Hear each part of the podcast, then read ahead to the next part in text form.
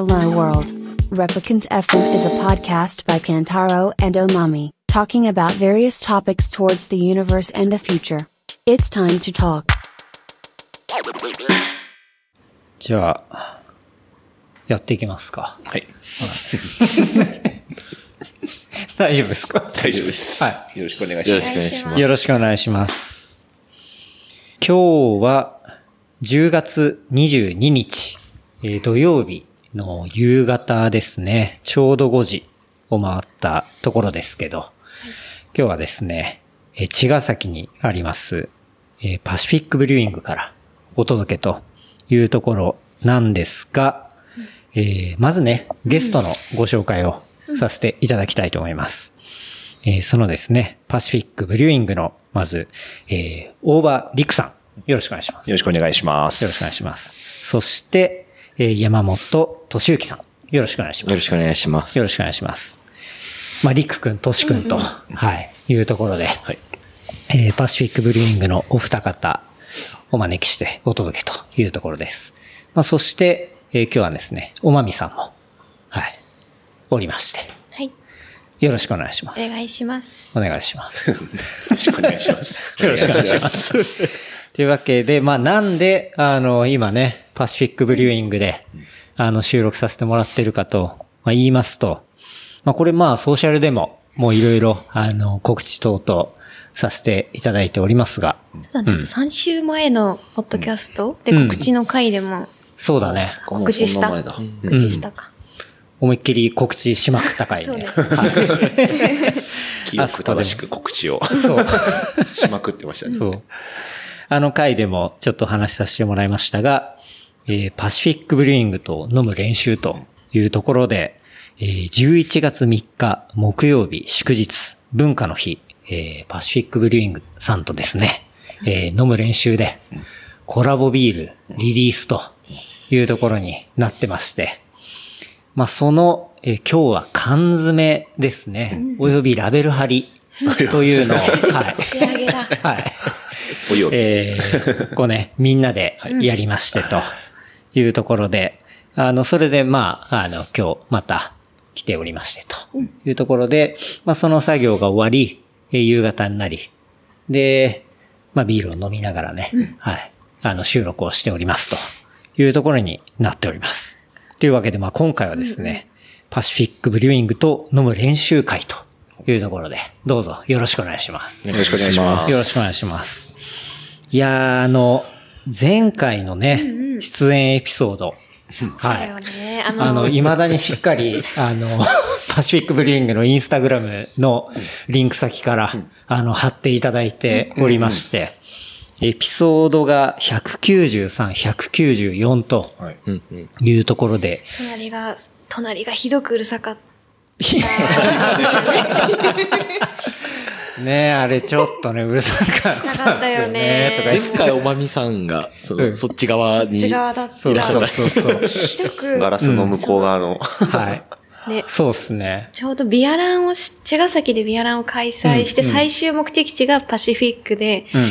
で、まあ、だいぶみんな酔っ払って、そう。まあ、ビアクロールランっていうね、あの、まあ、ユートが、えーまあ、中心になってやってる、やってるというか、まあ、そういう、うんうんまあ、活動走りながらビール飲んでみたいな。はい。まあ、そういうアクティビティですけど、まあ、あれの走りを、こっちの、まあ、あの、茅ヶ崎の方を、こう、いろいろまたいでやっていて、で、最終ゴール地点として、パシフィックに、まあ、結果的になったっていう感じなんですけど、そうそうそうそう。平塚。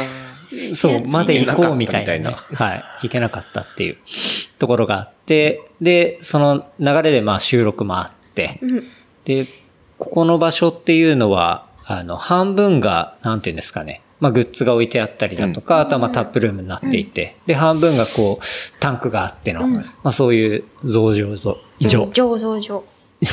言えないんだね。じゃない そう、そこになっているんですけど、まあその時の収録は、あっち側のタップルーム側でやらせてもらって。そうですね。で、で、酔っ払い面々は、こっちの、今、僕らタンクがある方で今日は収録をさせてもらってるんですけど、そっちでね、爆酔いしていて、爆酔い。マジ BGM がすごいわ、みたいな。はいそんなね、収録があった。ありましたと。今回はそんなことはないから、うん安心ですね。安心ですね。はい。あの、例の二郎さんもね、はい。いないし。記憶正しい収録が。そうですね。本日はい。ちょうど今日の朝、その最後の方をうん。聞聞いて、聞きながら来て、はい。あの、この中にちょっと、瓶、缶詰の準備しながら、二郎さんの最後の締めのお言葉とか聞いてたんで、昨日のことのように思い出します。そうですね。最後の方に。はい。最後の方に。JJ さんが、あの、その日のうちに二日酔いになってたっていうのを聞いて思い出して、JJ なってましたね。そ真っの、白だったね。直前ラーメン食べて髪の毛が全部ラーメンに使ってった。うん。そんなことあった。そのラーメン食べながら寝てて、うん。髪の毛がラーメンになってたってたってことりして、そうそう。まあ、そんな、ね。それぐらい酔っ払ってたってことだよね、みんな。まあ、そんな収録がですね、あの、思い出してみたら、2021年の10月31日配信と、あとは11月7日配信という、だったということで、じゃあ本当そう、まさに、収録？そう、ジャスト1年前。これ、ていう。ちょっと測った感じですか？いや、そう、これがね、あの、計算してできてればかっこいいんですけどね、たまたまなんですよ。えーもうちょっと11月半ばぐらいのうん。イメージだったけど、そう。でもまあ本浅当草橋が11月のちょうどねうん。うん、その頃だ本当にビール、リリースしたての、そう。したてもしたてだったそう感じですね。っていうことなんですよね。なんで本当に1年ぶりのんご登場というところになってまして。来年もなんかね、うん。すごいタイミング的にも結構完璧かなみたいなうんびっくりところなんですもうけど。一年なんなんだね。だちなみにそのね、ファーストバッチというか、まあ一番最初のパーミットがリリースになったのが10月5日そうですね、うん。はい。ちょっと遡ってみたんですけど、10月5日だったんで、まあ本当にね、1年経ってというところですけど、どうすか？まあちなみに、あの、前回のエピソード、まあ何を話したかっていうと、はい。あの、ね、ぜひ聞いていただき、まだ聞いてない方は聞いていただきたいんですけど、あの、ファッションサークルの話とか、はい。戦略プロフィールの話とか、もうもちろん地元、まあ、茅ヶ崎だったり、竹の塚の話だったり、はい。これ足立区ですね。はい。はい。あとは、クラフトビールの出会いとか、ホップマンの話とか、カロ、カロの話とかなカロとか、ハロー。あと長野に移住とか、あとまあブームの裏側、焚き火、クラフトロック、えー、金作、ファーストバッチ、あとはトレイルの話ですね。ジョンミュアトレイルの話とか、あとはまあパーミット、えー、道迷いとか、えー、樽のトラッキングシステムの話もしましたね。あとはまあ肥大化しないとか、あとは缶売り、あとは、えー日本の若手ブルワー、クラフトビールネイティブ、えー服部文章さんの話もしました。あとよろしくお願いしましたね。で、町中華、高野。で、最後、これは、ジローさんですね。ボタニカル、えービバレッジワークスの話。はい。っていうのがあったというようなことが、まあ、前回の、まあ、エピソードだったんですけど、まあ、そこからジャスト1年で、ねどうすか？どうすか？つって。いろんなことがありましたね。そうだよね。だって前はもうできるまでのそうですね。話というか。本当ですうんね。始まったばっかりで、自分たちもよくわかってないみたいなタイんミングだったと思うんで、ん。うん。なんか、うんあ、そのそれこそ聞き直してて、なんか青いなっていうか、多いな。な なるほどね。うん。あ、でもそこからね、まあ、ずっと当然ビールもリリースしていって、はい。うん。で、まあ、当然イベントもうん、こう最近かなりいっぱいあったりとか、なんかその1年前から変わった、なんか、周辺の環境だったりとか、うんまあ、考え方とか、はい。なんか、そこら辺とかって、なんかあったりしま。そうですすね。でも本当始めてからの、そのひ人との出会いとか、うんまあお店との出会いとかっていうのは、その始める前と比べたらやっぱり、うん。そう、すごい、なんていうのかな。ボリュームがあるっていうか、うんなんかいろんな人にやって、いろんなこと一緒にやってきたなっていうのをやっぱ振り返るとすごい、うん。お思いますね。うん。もう1年と思えないぐらい。1年と思えないくらいの、結構振り返ると本当なんか毎月なんかあったなっていうぐらい、うんうんうん。でも本当一個一個がすごい、うん、なんかまあ新しかっったり、うんうんなんかすごい楽しい経験になったりっていうのは、うん、どこ切り取ってもお面白いなっていう感じで。うんなるほどね。なんか初めてって、なんかイメージしてたのとギャップがあるとか、うんなんかそういうこととかってあったりしました？それとも、うんいや、割と案外想定内で、うん、順調に来てるかな、みたいな話なのか。そうですね。まあ、作りとか作業の部分で言えば、ん割とまあ計画通りというか。まあ、計画してたよりちょっと、あの、量的には多く仕込めてたりとはいはか、してて、うん。ただ、まあ、いい意味で、その、なんだろうな、いろんなイベントが起こったり、まあ、今回みたいなうん。コラボレーションビールのはい。話があったりとかっていうのは、うんまあ、一年でこんなにいろんなことが起きるとはあんまり思ってなかったから、ちょっと生き急いでる感じある。急いでいる。そこはなんか素直に嬉しうんいし、なんかまあ驚いてるじゃないですけど、うん。うんうん。でも、なんか本当にビールって面白い飲み物だなっていうのを、ん。なんか肌で実感してる感じですかね、日々。なるほど、なるほど。え、コラボで言うと、どれぐらいコラボしてたえーっと、4つぐらいビールっていう形だと、最初にグルービーがあって、うん。うん。うん。その後、あの、クオティディエって、あの、茅ヶ崎のケって、居酒屋ですの店のはいはいはい周年ビールが2個目。で、その後に、えーチョップマンはい。あの、僕が働かせていただいたホップマンの周年ビール。うん。で、多分今あ、じゃあ、その、あれか、サノーバスミスのコラボも、そうだね、宿題っていう宿題ビールは、はいはい、一緒に作ったりとか。うんで、今回がじゃあ5つ目。5つ目だ。5つ目。五つ目うん記念すべき。記念すべき5つ目。記念すべき。10 個目とかじゃないんだ。そうですね。なんか、5つ目で。うん。ね2、3ヶ月に1回やってるってこと。そうだね、そう考えると。計算でなるほど。割と頻繁というか、まあ休む暇がないっていうか、うん。ね。そう言われるとそうですね。休んではいるんですけどね。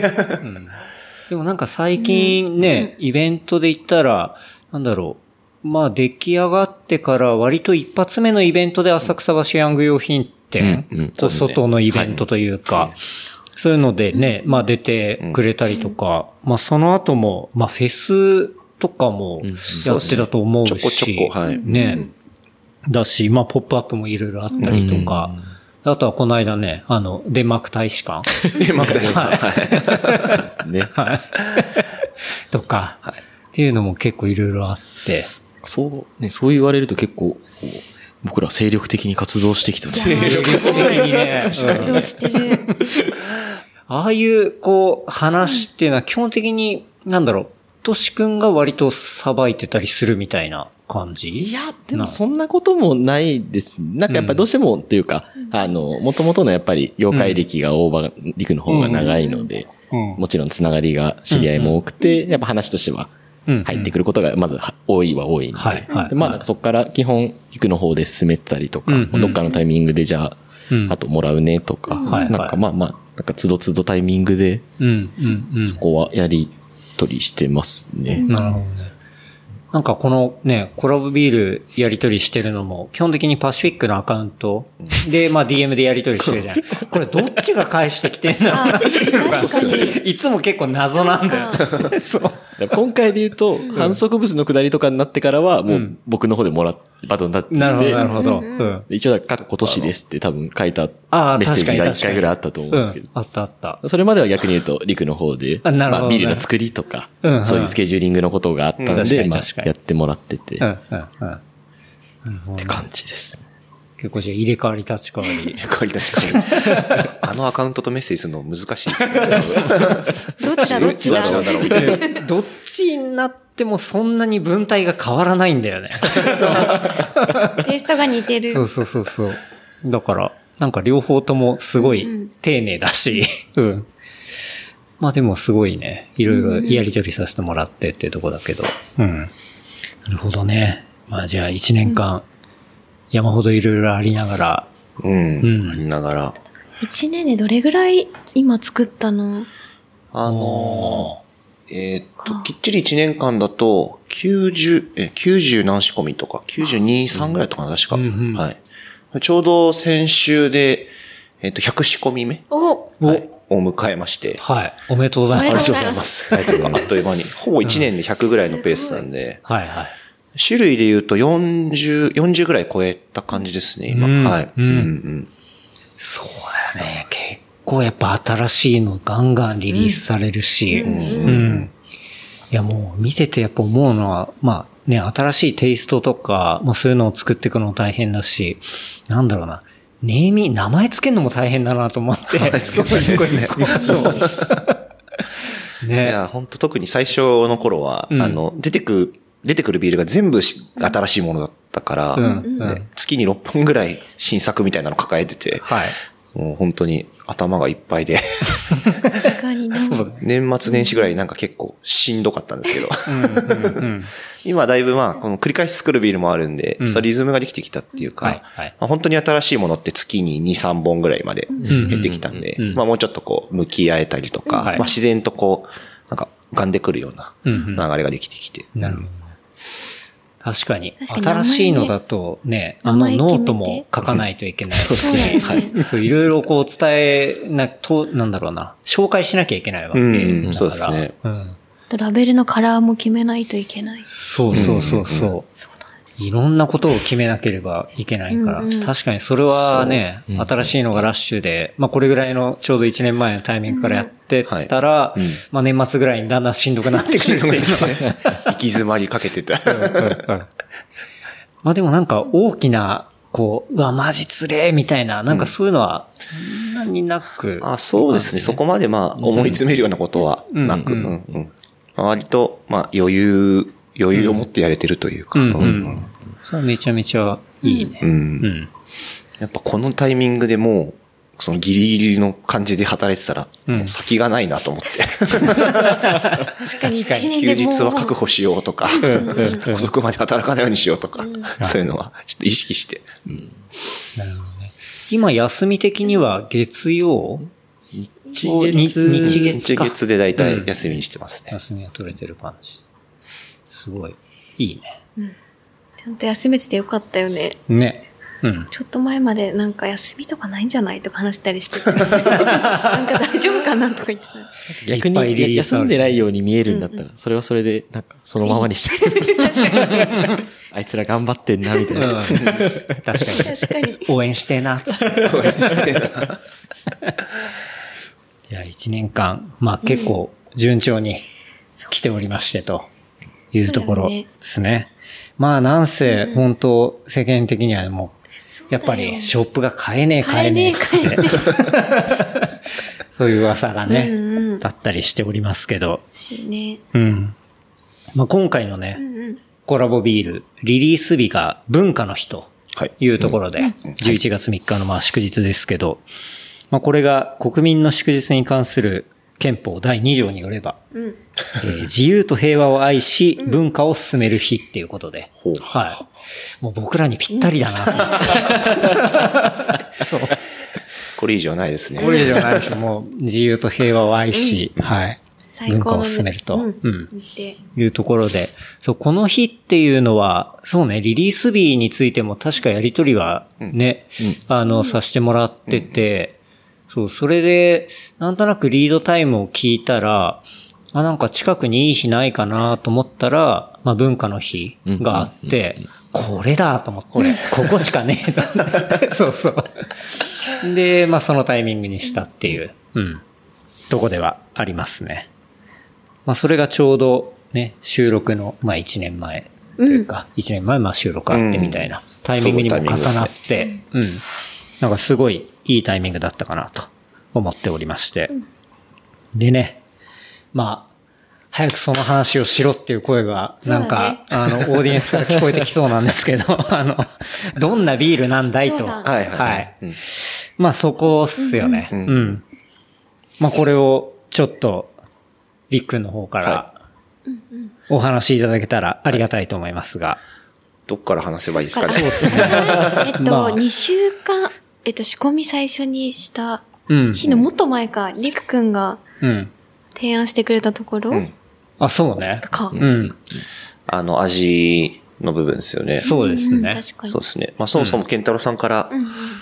ね、飲む練習カルトビア一緒に作りたいですっていううんメッセージいただいて、はい。なんか、いいのかなっていう、この、うちでいいのかなみたいな。いや、嬉しいとこからのスタートで。はい。うん。で、それ聞いたときに、なんかどんなビールにしようかなって考えて、そうそう。あの、まず、あの、パッと二つ思い浮かんだのが、うんあの、一つは、えっと、まあ、それこそ走る練習、乗る練習とうんうんのイメージが強かったんで、結構軽めのビールか、なんかその練習っていう言葉の響きから、逆になんか10%ぐらいの、はいなんかめちゃくちゃヘビーなやつで、みんなに練習してもらうっていうのも結構面白いかな、みたいなうん。で、とこから始まって。はいうんうん。確かその段階で一回、ケンタロウさんに、んザックバラに相談したんですよね、確か。うん。もらいましたね。うんうんそう。で、そう、僕はやっぱり、まあ、走った後だったり、乗った後とかで、こう飲むことが、まあ、すごく多かったりはするんで、なんかそこにマッチするような、まあ、ローアルというか、はい。ローアル目な、なんかそういうものいいっすねっていう、うん。話をしましたね。はいはい。うん、うん。で今回、スタイル名が、うん。はい。スタイル名がス。タイル名が、まず名前はもうはいそのまま飲む練習なんですね。そうですねはい。飲む。練習。飲む練習で。初の日本語、日確本語かに。ビールがパシフィックに。そうですよね。本当にパッケージに基本的にははい、こう、英語名というか、うんアルファベットで書かれる名前ですけど。うん。ちゃんと日本語がはまるのかなってちょっとドキドキしながら。はいね。でも、いい感じなんですよね。そうですね。いい感しっかじですね。りハマってはい。うんうんうん。まあ、飲む練習っていう、バイパシフィックなんですけど。はいうん。そう、スタイル名がね。はいホーリー、ホーリーピルス。ホーリーピルス。何なんだよって話ではあるんですけど。うん。まあこれもね、あの、そう、ピルスというかまあ、そのローアルの、まあラガーで、うんまあピルスっていう、まあスタイルになってきますけど、まあホッピーピルスとか、はいまあよく言いますけど、まあそれのちょっと文字りみたいな感じで、うんうんうんホーリーピルスって、はいまあ、聖なるピルスなんで。聖なるピルスはいカルト感が。中中二かって話なんだけど。まあでも、それも一応理由があって、その、飲む練習のグラスの、あの、プロダクトページに、まあ、紹介として、あの、大体あの、会話みたいなやつでまあ紹介するんだけど、あれに、まあ一番最初に聖杯だね、みたいな、ん。まあそういう、まあ聖なる杯ですね、カップですね。はい。っていうのがあって、まあそことかかってるっていうのもあって、うん。まあ言ったら聖杯ってホーリーグレールみたいな、うん。その聖杯伝説の、まあそういうもの。っていうところとまあかけて、でまあホッピーピルスともまあちょっとかけて、でホーリーピルスみたいな。ホーリーピルス。はい。そうそう。そういうスタイル名に、世界初の。はい。世界初の、初の多分今までこうないような、まあスタイルというか、まあ勝手に作ってるから当たり前なんですけど、そうはい。っていうね、まあ、ホーリーグレール聖杯っていうのは、まあ、最後の晩餐でね、あの、キリストがまあ使ったみたいな、まあそういう、はい、まあものだったりだとか、まあ、なんていうんですかね、非常に貴重なものとか、まあ思考の目標とか、なんかそういう、あの、意味合いとしてこう使われることもあるみたいなところがあって、えなんか、ぴったりかなと思って。ホリ そう。ー。これ以上ない。はい。そう。っていうね、ホーリーピルスというところになってまして。度数としては、そう、度数としては。うん度数は3.5%。うん。うんなんか結構まあ軽めな部類ですね。うん。でもなんか、軽すぎないし、まあ重くはないみたいな、なんか絶妙なラインうん。だよね。そうですね。やっぱ軽いビールってちょっとシャバい感じになっちゃうんで、なんかまあ物足りなさもうん。出ちゃうのを、まあちょっとモルトの配合とかでうまくカバーしたり。うん。でも、それでももっさりしないように、やっぱ軽くてグビグビ飲めるよねっていう。そのいいバランスのところをうん。狙いまし、狙いましたね。狙いましたね。はい。うん。走ったり乗ったりした後も、だいたいそんながっつりしたの最初に行かないもんね。そうだいたいもうね4%以下とか、うんのを一発目に飲みたいっていうのがもう、うんここうんね、最近のなんか、そうなんだよね。ねなんかやっぱり運動した後とかって、そう、なんか結構きつめの、なんて言うんだろうな、重い、ちょっとこってり系の IPA とか、なんかそういう、あの、これはまあ完全個人の感想だけど、個人の感想だけど。あの、割とこうスッキリしたようなものとか、例えばまあサワー系のものだったりとか、うん。割とそういうものを飲むことが多くて、で、あとハイアルでもないんだよね。うん。やっぱりちょっと、やっぱ運動して体もね、まあちょっと疲れてるから、まずちょっとソフトめにはい。行きたいみたいなところもあって、うん。うん。あと一発目にこう、流行る、流行る、行くと、うってこう、なんてなっちゃうから多分。マミ案外いけんじゃないの？でもやっぱ一発目はやっぱり、そういうのがいいよねっていうのが。うん、そう。体を慣らして。うん、体の話。まあ、そこから上げてきゃいいみたいな。うんそうそうそうそう。なんかね、そういう絶妙なものってうん案外あんまないっていうか。そうですね。意外とローアルってまあ、そんなに多くないですよね。うん。なんで、だけど、やっぱりそこは、リクのあれで、なんていうんだ、そう、さっき言ったみたいにシャバ、シャバじゃなくて、まあ、しっかりちゃんと、まあ、飲み応えもあってみたいなところっていうのを、こう、うまく落とし込んで、うんうん。もらったビールなのかななんていうのは思いますけどね。うん。なんかその軽めのホッピーラガーみたいな感じにしようっていうとこから、なんか、せっかくだから、ね、なんかレプリカントっぽいじゃないですけど、うん。うん。なんかそういうビール作りになったらいいなっていうのを結構考えて、うん。なんかその言葉で言うと軽めのホッピーラガーみたいな感じなんですけど、結構ホップの種類とか、うん。なんか製法、あとは原材料はなんか新旧織り交ぜたうんうん。ミックスっぽい作りにして、はい、うん。はまあそれっていうのはやっぱなんかそのレプリカントの持つい。うん。空気感というか、すごい。なんか、うん、いろんなものが混ざり合ったり、うんまあ、新しい情報、はい。僕らが知らないような新しい情報がこう、すっと耳に届いたりっていうところがやっぱ面白いなと思ったんで、うん。ななんかそれをビールで形にできないかと思って、いろいろこう考えてみました。すごくない？今初めて知ったよね。俺はちょっと聞いてたかあら、あれだけど。すうん。ごい感動しちゃった。いやでもそう、その新旧っていうのは、まあ新しいものだったりとか、例えば、ホップだったらまだ名前がついてない株とか、そうですね。はい。ね、フランスのまだこう、うん。まあ、実験品種っていうか、そうそう。そういうものが使われていたりとか、あと酵母も比較的トレンドで、まあ新しいものそうとか、ですね。はい。うん、を使っていたりっていう製ところがあっ法はなんかてク。ラシカルな。そうですね。なんかベースの作りは、うんこう結構伝統的なラガーっぽい作りをしつつ、ん。まあさっき言ったようにその名前のついてないうん。新しい品種のホップを使ったり、あとニュージーランド産の結構人気の、まああの日本で結構手に入りづらいホップを組み合わせてみたりとか、レア。レア、なんか、レアとか好きかなと思って。大好物じゃん。大好物だね。うん買えないものが欲しいから。基本的に困難なホップって言ったはいらなんかうん、ドキドキするかなと思って。そうそう。もうビンビン来るようなね、ところを、やっぱ、さすがだなっていう感じで、ミックスしてもらってというところですね。で、まあ、スタイルがピルスナー。うん。うん。ですけど、ピルスナーね、最近、結構好きというか、なんか、本当にそれこそ10年前ぐらいのその、まあ、クラフトビールブームというか、ああいう時は、やっぱね、お IPA! みたいな。そうそう。なんかそういうのがあって、で、一旦個人的には落ち着いていて、でも、なんかまたドリフとかで新しいものに出会って、例えばペイストリー系だったりだとか、なんかスムージーっぽいやつがこんなんあんだみたいな。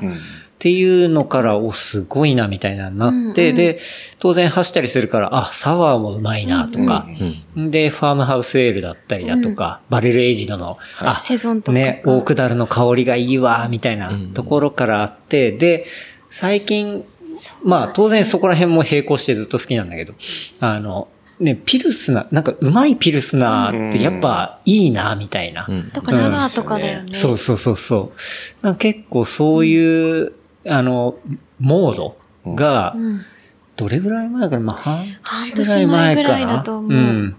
なんか結構そう、ドリフトが言っても、ちょっと美味しいピルスナーなんかありますかね？みたいな話で、そうそう、竹道さんにお願いしたりとか。あと、竹道さんがもう、今これでしょうっていうのがあもそうピルスのだったりとか、うんまあセゾンとか、ね。ドライホップド、うん。ラガーとか、うん。なんかその辺はすごい、なんかいいのを飲んでたらめちゃくちゃこれ、うん。今にマッチしてるねっていう感じ。そうね。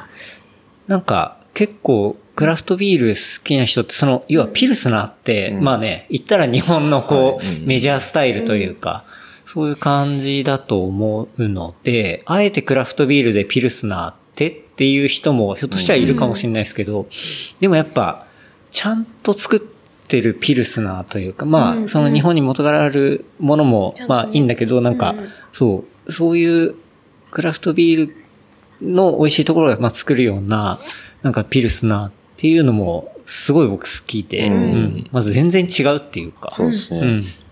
うん。ちょっと贅沢なそう。ものですよね。うん。余計に。なんか一周して、あえてみたいな。そうそうそうそう。なんかそういうのがあっいて。ろいろ飲んできて、一周してやっぱ、なんだろう、定番に戻るじゃないけど、うんうんうんうんなんかそんな感じをしたよね。そうね。うん。だから、すごくそのす、ね、今回のスタイルっていうのは、あ、まさにこういうの、まあ僕自身も飲みたかったわっていう、うん。なんかそんなものだし、うん。でね、まあ度数も絶妙で、なんせね、あの、収録にもぴったりっていうね。要はさ、あの、あんまりハイアルガンガン飲んで、こう収録してると、俺もうろれつ回んなくなってくるから。いいこいいことないんだよね。あんまね、あの、いいことない。まあ楽しくなるのはいいんだけど。そうそう、さ酔っ払ってちょっと、まああの、ゲスト側は全然飲んでもらっていいんだけど、俺がさ、あの、辛くなってさ、もうなんか寝そうになってるとかさ、うん。まあ時々あったりして。どうしようもなくなっちゃうっすね。そうそう、話がつまらないとかじゃ一切なくて、うん普通にこうもう、そう楽しくて結構飲んで。そう飲んじゃってもうなんか、意外ですあんまりなんかなさそうでしたけど。あれ多分ね、音声じゃ伝わってないと思うんだよね。その時マミがめちゃくちゃ目力でそうそう。訴えかけるんだけど、やっぱり、ね、起きろみたいな。そうね。たまにあるんだよね。それは、もう本当に飲み、ね、酒が進みすぎ、だからもともと飲みすぎててってかもあったけどね。そうね。うん。あちょうどいいね。そう、だから非常にいろんなシーンに合うね、ううん、スタイルだと思いますし、なんかまあね、本当に飲む練習っていう名前の通り、なんて言うんだろうな。例えばじゃあちょっと、そこから入ってこってり系飲んで、うんあ、ちょっと疲れてきたなと思ったなんか休憩一杯でも、こう飲んだらリフレッシュできるしみたいな。うんうんまあしっかりね、練習ができるというか。練習できそうですね。今日結構身をもって体感した感じですよあ、ね。そうね。そう、今日はラベル貼りで朝6時に、まあ起きて、で、茅ヶ崎まで来て、で、まあここでね、あの、ラベル貼りと、まあ缶詰と、っていうのをやりながら、ね、あの、そのビールを飲みながら、やりましたけど。朝一。そう、朝一。朝10時ぐらいからね、飲みながら仕事をして、はい。なんていい職場なんだって思ったよね。本当に。あれ、いつも大体ああいう感じのスタイルで、まあちょびちょび。そうですね。まあ味見、味見がてらというか。うんそうね。まあ味見と言いつつなんかグラスに注いであるとやっぱ飲んじゃうんですよね。わかる。缶詰マシンから出てきて、で、こうね、あの、ラベルを貼る。で、置くっていう、その合間の動作の中の一個に、ちょっとちびっと飲むみたいな。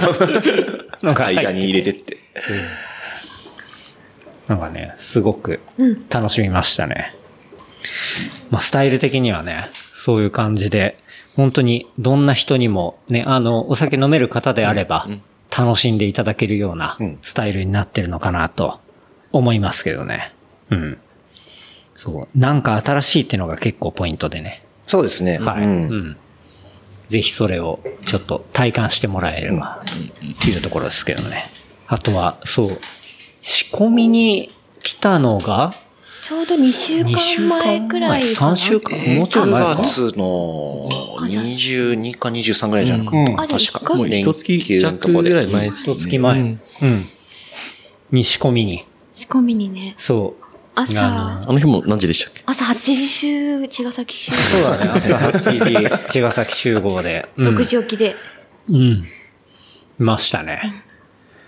で、そう、やっぱせっかくね、あの、コラボするんであれば、あの、仕込みどうすかみたいなことを言ってくれて、ぜひと。絶対やりたいってうん仕込みって俺さすがにやっぱやったことがなかったし、当然。で、朝来てね、うん。まあ、まず、こう、モルトをね、モルトえー入れるところから、本当に、まあ、ゼロからというか、うん、そこから体験させてもらいましたけど、うん。あれもね、かなり新鮮だったというか、そうだよね。なんか最初に、りくくんがレシピを、うん。その見せてくれて、はいはい。はい。そう、なんかそういう、料理、料理レシピという、みたいなも、み風なビールバージョン、で、完成の色とか、まあその何を入れるかみたいな詳しく書かれたものを見て、それも初めて見たからさ、うん、うん。すごいなんだろう。あ、これ。確かに。ね。ね。あれ結構僕も衝撃だったな。ああれなんてサービスだったっけ？あれはブリューファザーっていう、ブリューファザーはいか、はいそうレシピうんソフトというか、レシピ計算のアプリみたいな。うん。だからあれが、じゃあモルト何をどれぐらいとか、酵母どんぐらいとか、っていうのを入れれば、大体こう想定される、なんだろう、テイスト？そうですね。まあ、味、味って言われるとちょっと微妙なんですけど、うん。まあなんかどれぐらい糖分取れるかとか、うんまあ苦味の強弱とかはある程度数字で見えるし、うんうんまあビールの仕上がりの色とかもはい、はい。ある程度は計算でわかるっていう。うん。うん。そうそう。そそれをあらかじめ作って、あとレシピを考えてくれてて、うん。で、それを作るための製法とかも、もう考えてもらってたってことだもんね。うん。そうですね。うん。まあ、それこそさっきの、その、練習から、どんどん、ね、呪術つなぎじゃないですけど、はいで、じゃあ練習でレプリカントで、じゃあ軽めのラガーで行きたいけど、なんか、普通に作っても面白くないな、みたいなとこから膨らましてったそのアイデアを、ん今度じゃあ、実際作るために、うん。まあ、数字に、落とせるとこは数字にしていくっていうのが、はい、はい、はい。そう。それを、まあ見ながら、こういろいろ、まあやっていくわけですけど、モルト入れてって、で、しばらく待つんだよね。そうですね。はい。うん。うんうん。10日って言って、うんうん。そう。で、その間に、あの、ホップを手でほぐしたりとか、あ、そうですね。しましたね。そうだ。めちゃくちゃほぐしましたよね。はい。あの、ホップもペレットタイプの、要は、なんて言うんだろうな、そのまま溶かすタイプのものもあるし、あとはホールリーフだっけ？そうですね。はい。うん。ホールホップとかホールリーフとか。うん。うんうんうん。ああいうものはちゃんとルプリンをね、表に出すというか、表面積を広げるために、手でこう細かくほぐすというか、内側に隠れてるものをこう出してあげるっていう。内側のものを出せば香りも広がるし、ん伝わるってことだも。そうそうそう。あれ本当あのまま入れちゃうと、なんか外側だけちょっと濡れて、内側めちゃくちゃカサカサだったりとかする。あ、そのまんまなんだ。う。うんよくほぐしてあげると。はいあの日は本当によくほぐれてたから。あのすぐ、うんすぐ、あの、煮込み釜に入れた時に、いつも結構沈めるのに苦労するんですよ。はいはい。なんか水を吸わなくて浮いてきちゃうんですけど。あの日はなんか、すぐ沈みましたね。もうほぐすのにハマっちゃってね。そうそう。あれは、やっぱり丁寧にこれはやんなきゃいけないなと思って。味に影響出ると。そうそう。だってまあね、やっぱりリクもいろいろね、解説してくれながら、うんあの、ステップステップ教えてくれて、さっきのモルトのやつで言ったら、あ、これが、なんていうんだ、フィルターになってて、こされるんですよ、とか、まあなんか結構、このマイステップマイステップの意味っていうか、うん教えてくれて、だから、そのホールリーフの、うん。こう、ホップを、えーほぐすのはなぜかっていうと、まあ中にこのルプリンがあってみたいな。で、まあ実際ちゃんと黄色くて、で、やっぱそこの匂い、嗅ぐまでもなくもう広げたら、すごい、わ、これ、あれだわ、そう。美味しい匂いだわ、みたいな。そうそう。そういうのが香ってきて、あ、であればこれはしっかりほぐさなければいけないとうんうん。いうところを思って、まあ、おまみと二人で 手袋をして、はい。もう手袋が真っ黄色になるまで、はい。やりました。うんなんかブレイキングバット思い出しながらね。確かに。そうね。うん。大好きなね。しっかり仕込んでやりましたね。うん。まあでも、そうね。それでやって、やっぱそういうホップを入れていくと、まあ香りもものすごいね。うん。お、なんかちょっとビールにな、あの、ビールの過程なんだなっていうのをはいはい。結構感じてくるっていうか。うん。やっぱホップが出てくるとビール感が出てきますよね。そうっすね。うんやっぱ品種によってはもう、なんか嗅ぐと IPA っぽい香りがして、うんうんああ、IPA の匂いだっていう人とかも結構いたりして、うん。ホップ出るとこまではね結構甘いっていうか、麦の甘い香りと甘い汁とって感じだから。そうだ。そうそう。そうだその一番、いいわゆる一番搾り。一番搾り、はいはい。あれは麦汁か。麦汁はいうん麦汁を、こ味見ね、させて、もらった時に。飲みましたけど、まあ甘くて、甘くて甘いですよね、あれね。甘い汁っていう。甘い汁ですね、本当にあった。かめのね。あったかい。そう。な ん朝かごはんにしたいっていう。そうそう。体に優しそうなね、汁で。って言ったら、まあ、あの糖分が、要は、えっ、と、酵母によって発酵されていって、アルコールになっていくとうん、そうですいね。うようなことですよね。はい今、教えてもらったまんまのことを喋ってるけど。はい。はい。えらい覚えてるのが。うん。いや、でも、やっぱ自分で体を動かして、で、あの場で見てたから、なんだろう、普通にね、物を読むより、うん。もう体感としてなんか分かった感じがする。そうですね。うん一連の流れを見てれば、なんか作り方がうん。入ってくるっていうか。だから、アルコールを高めるためには、やっぱ最初に入れるね、モルトの量が全然違うんですよっていう話もあって、だから多分ハイアルのものを作るんだったら、はいもっとモルト山盛り入れて、で、もっと甘いうんものにして、で、それが発酵されてアルコール分が高くなるっていう。そうです、そうです。はい。アルコールのなんか、その形？うん。えっと、あれな、なんか形の話もしてたよね。糖分、糖ですかね。あ糖かはいはい。糖の大きい小さいみたいな。うん、はい。うん。そうそう。ビール酵母が食べられるサイズの糖になるか、うんえー食べられない形のサイズの糖になるかみたいな。うん、うん。そこは結構その糖化っていうプロセスの温度って結構変わってきたりとか。うん、うん、うん。そうそう。そこら辺とかもね、教えてもらったり、あとはその、なんだろうな、いろんな成分を測る、こう、測り？スポイトみたいそうそうそう。なやつだ。なんかかっこいいスポイトみたいなかっこいいスポイト。やつがあっ高て。級スポイトみたいなやつですね。うん。すげえ高そうなやね。ね。あれ実際高いんだよね。高いですね、あれ。うんはい。うん、うん十万ぐらいは。10万するっていう。あれは糖度を測る？あれはそうですね。うんまあ、糖度。まあ、正確には密度を測る機械なんですけど、はい。うんまあ、密度から換算して糖、糖度を測るための機械ですね。そう。ああいうものもね、うんまあ途中、まあそれは別のビールでの、こう、測ってるとこだったけど、そういうので見て、あこういう、こう、計測器を使いながら、うん。本当にサイエンスだなって思いながら、ううんん、そうですね。ましたけど。結構仕込みはなんかか科学っぽいっていうか、まあレシピのとこもそうですけど、細かく数字に落として、うん。それが正しいか、まあデータ化していくっていうか計測して数値に見てみたいな。あんまり感覚的な部分は意外とないっていうか、うん。確かに。なんかその日の気分とか匂いで何か変えたりとかしないんで。なんか職人仕事ってそういうふうに思われがちなんですけど。確かに。はいうん。まあでもなんか昭和の、はい。例えば、コーヒーのロースタリーとか、あとは、まあひょっとしたら、ね、地ビールとかもそうだったかもしれないですけど、なんか、職人の、はい。熟練のうん。勘で、みたいなところがあるかもしれないけど、今はもうそんなことはなく。うん。あの家庭にはあんまりないんじゃないかなって思いながら。ねないよね。なんか、うん。なんか小さな何かを感じ取って、それが蓄積されて、何かにつながっているかもしれないですけど、うんうん。なんか今日は、今日はなんか甘そうだから、はいもうちょっと水入れちゃおうとか、あんまりそういうのはないです。まあそれはね、はいうん。あとは水？そうだ。最初の水も、はい。やっぱしっかり pH 調整したりみたいな、うんところがあって、そうですね。やっぱ結構仕込み水はうん。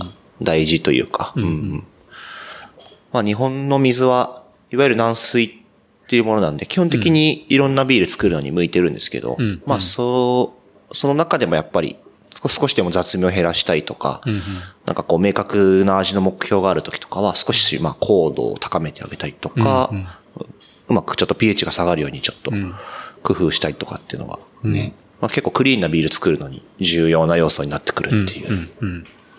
そう。だからなんか、で、まあ一昔前のであれば、やっぱ、あ、水が美味しいから、みたいな、なんか、そういうのもね、うん。あの、一個の歌い文句としはい。てあったりしますけど、なんかそこら辺っていうのがね、うん。まあ、もっと結構サイエンスにうん。こう調整したりとか、そうですね。作りたいものによってそこら辺も調整するっていうところが、あの、まあ、モダンなやり方なんだなっていうのは、こう、間近で見てて思ったりしましたね。うん。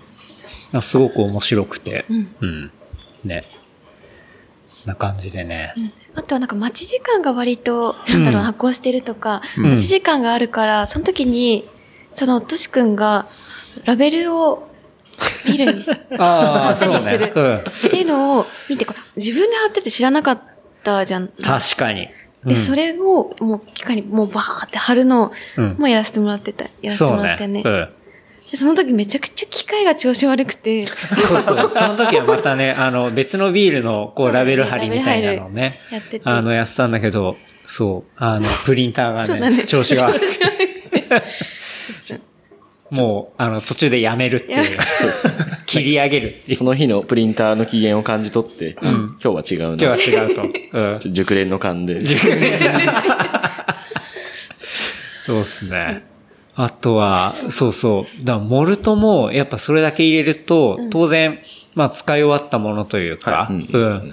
そういうものもまあ出てきて、じゃあそれをどうすんだって言うと、まあ中から書き出して、で、こうね、まあ捨てに行くというか、うん、そういうところも、まあ実際にそこからはね、あの、トシ君と一緒に、あの、行ったりして、うん。そう、それを、本当はゴミとして捨ててもいいんだけど、それだとまたお金がかかっちゃうってことだよね。うんうんそうですね。普通に捨てちゃうと、まあ、いわゆる産業廃棄物、産廃になって、まあまあ、あの、普通にお金がかかります。んだし、ちょっといい言い方したら、うんなんかエコじゃない。はい、はい。それがちゃんと牛さんのね、ご飯になってたりとか、っていうところが、ああ、なんかちゃんとね、いいなって思ったし、案外なんかね、あの、都内のブルワリーとかだと、もう、毎回毎回1万、2万ぐらいかけてね、捨てたりとか、っていう話を聞いて、うわ、マジか、みたいな。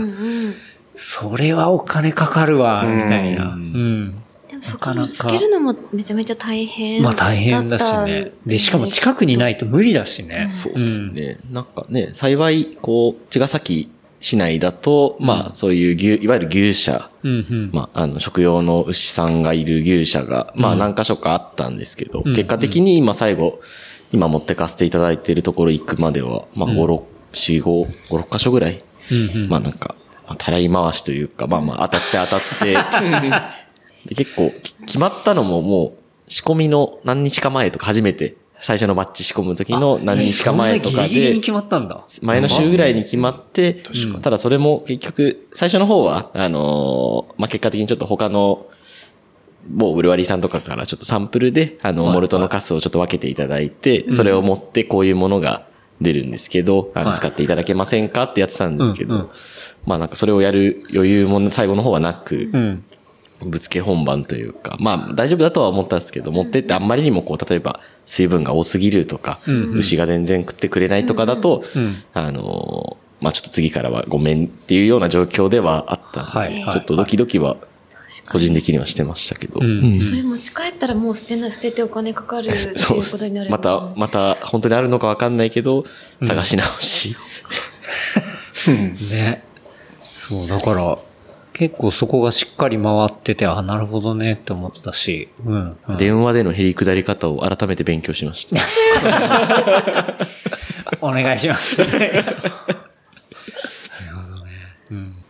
飲む練習ビールを作った時っていうのは、まあ、ね、アルコールのパーセンテージがまあ3.5%っていうところなんで、まあこれでも全然少ないっすみたいな、うん。そういう話だったけど、だからハイアルだとあれがもっと倍以上出るっていう。倍以上ですね。うん。メタルワークとかだと、確かに。3倍ぐらいになります。先週仕込んだビールも3倍ぐらいあって、なんか、これのこと、飲む練習のことを思い出して、なんか1個のビール作るのに3倍のモルト作っ使ってなんかバカみたいだなって思いながら、大変だしなと思って。確かに確かに。そうですね。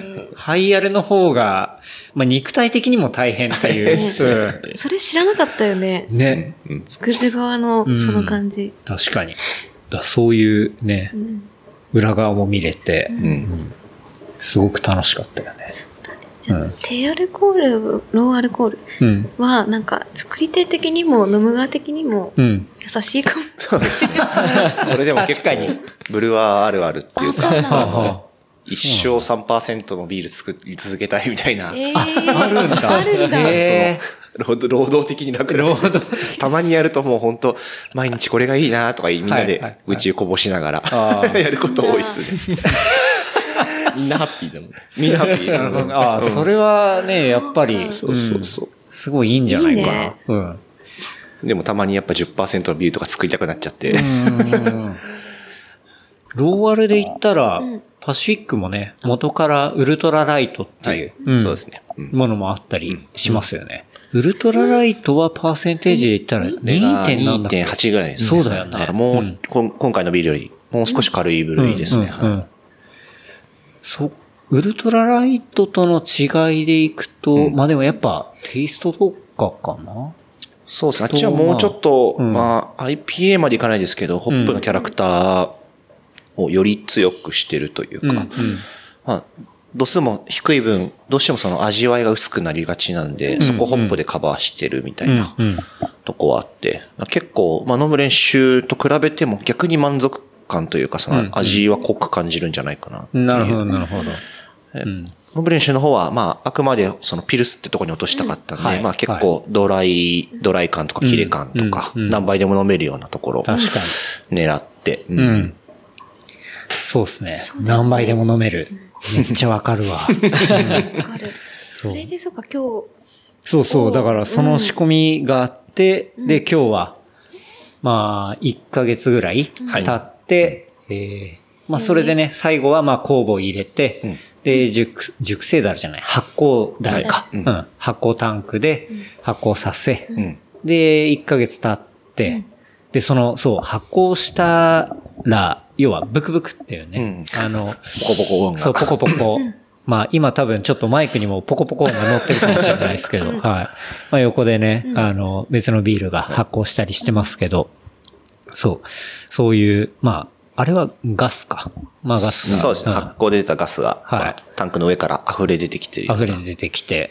で、それがちゃんと発酵してるなっていうのを見るために、そのホースをまあ水の中につけて、そうですね。で、まあその様子を見ているみたいなうんところが、あの、ね、DM で送られてきて。もうなんかね、もうそこまでさ、最初からやってるとちょっと愛着がやっぱ生まれるんだよね。うんで、ポコポコ発酵してると、おーよしよしと。うん生きてっていう。そう、生きてる生きてるみたいな。うん。っていうところで、まあ発酵したのが1ヶ月経って、で、今日缶詰とはいいうところでしたね。はい。で、またね、8時集合で。自集合。で、だから、今回2000、うん。そう。だから、そうだ、作った総量としては、はいうん。えー、1000 1100リットルぐらいね。1100リットルぐらい。はい。だから1トン超え。まあ、1トン超えだよね。1トン超えはい。い1.1トンだよね。1.1トンはい。トン使うとちょっと響きがいいそうですね。あんまり日常で使わないもんね。ないでしょ。1トン飲んだわとか言わないもんね。1トン飲んだわでもないでしょ。えっと、飲んだいやー、なかなか、だって、発酵ダルも、基本的に今、パシフィックにある中で一番でかいやつというか。そうですね。うんはい。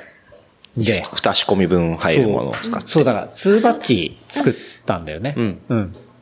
一緒に仕込んだ日の翌日に、はいまた同じそうですね。量で作る。全く同じものを。はい。次の日はリック一人で、うん。うんでね、そう。ほんでもホていうとこでップをいちゃんと揉まなきゃって思って。あ差が出ちゃういつもからねより念入りにやりました。でもやっぱ沈みが悪かったですね。二人がかりでね。そう、二人がかりで、もう、しこたまもんだからね。あ、でもうちのビールまだ伸びしろあるってことで。うまい。もう見込みが足りなかった。まあ、そうだね。だから、そう、1100リットルと1100リットル。うんいうところで、んで、今回ね、缶の数も、もう缶詰が2000缶？約2000巻。ははいい。今までで 一番過去最高です。はい。ねえ、そう、だからこれ、俺さっき聞いてびっくりしたけど、パシフィック史上最大というか、最大はいうん最大量の缶詰を、んこう一日でやりましてと。やりましたね。はい。楽しかったです。ところ楽しかったっす。まああの、意識が、意識が飛ぶぐらい。は はい、になっちゃいました。本当だよね。いや、本い。そら朝10時から飲むわっていうね。飲まなきゃややれないような雰囲気になりましたね。やってらんねえっつって。いや、やってらんねえってことはないんだけど、でも、飲んでた方が時間経つのは早いんだよね。うん。そんな缶詰は、こう、りくくんが缶を入れてくれて、そこから機械に回して、こうプシュッとこう、うん蓋をしてくれる？うん。で、そうそうそう。それ、を、マビがキャッチして、グラビを測って、んで、ケンタロウがラベルをうん貼るそか。う。だね。一連の作業を2000巻分うん。2000巻分。ですね。2000はい巻分教えてもらって、うん。カンニングマシンから出てくるものをおまみが受け取り、はいうん。で、僕ラベル貼りっていう。うんと。あ、で、測ってね。ねうん。あの、ゴズリングっていう。ゴーズリングそうですね。はい。マシーンで。はいライアン。そう、ライアン・ゴズリング。はい。茅ヶ崎のライアン・ゴズリングが。缶詰して吐き出すから。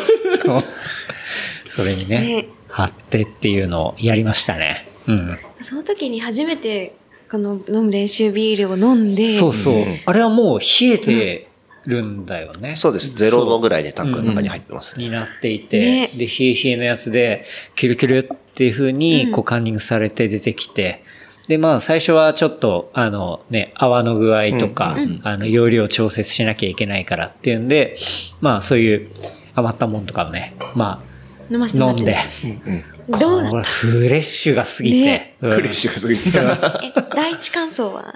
いや、マジ美味しいと思った。うん。朝、で、だし、あ9時で飲めるそうそう。さあさあ、9時。二日酔いの朝そうね1時間負けましたよ。あ、そっか、10時か。いや、でもそれぐらいから飲んでたと思うよ。二日酔いの状態でも全然飲める。うんし、うまい。うん。大谷さんより多分効きますよ、二日酔いに。そうね。いやー、美味しいって思ったし、うん。なんか、軽い、軽さはあるんだけど、こう、やっぱり、ちょっとグレープフルーツ感だったりだとか、あとはハーブ感はい。っていうのがあって、で、しっかり、こう、苦味も、うんまあ、あで、で、苦味の種類もちょっとキリッとした感じ。ううんん。シャキッとした苦味みたいな。うんなんかああいうものがあって、あ、これはやっぱ汗かいた後とか、ん。なんかそういう、あ、うん、タイミングにまさに自分が飲みたかったようなビールだなっていうふうに思って、やっぱすごいなって思ったし、なんかその、まあ、フードペアリングとかって、はい。まあ、よくね、うん。当然あったりするけど、なんかそのアクティビティペアリングみたいな、ううん。ん、なんかそういう観点からも、あ、しっかり成り立ってるビールだなっていうのは、そう、やっぱり飲んで、すごい思ったね。うん。うん。よかったです。安心しました、なんそうか。ね それもだし、労働中も飲めるし、全然、なんだろう。労働中。労働中。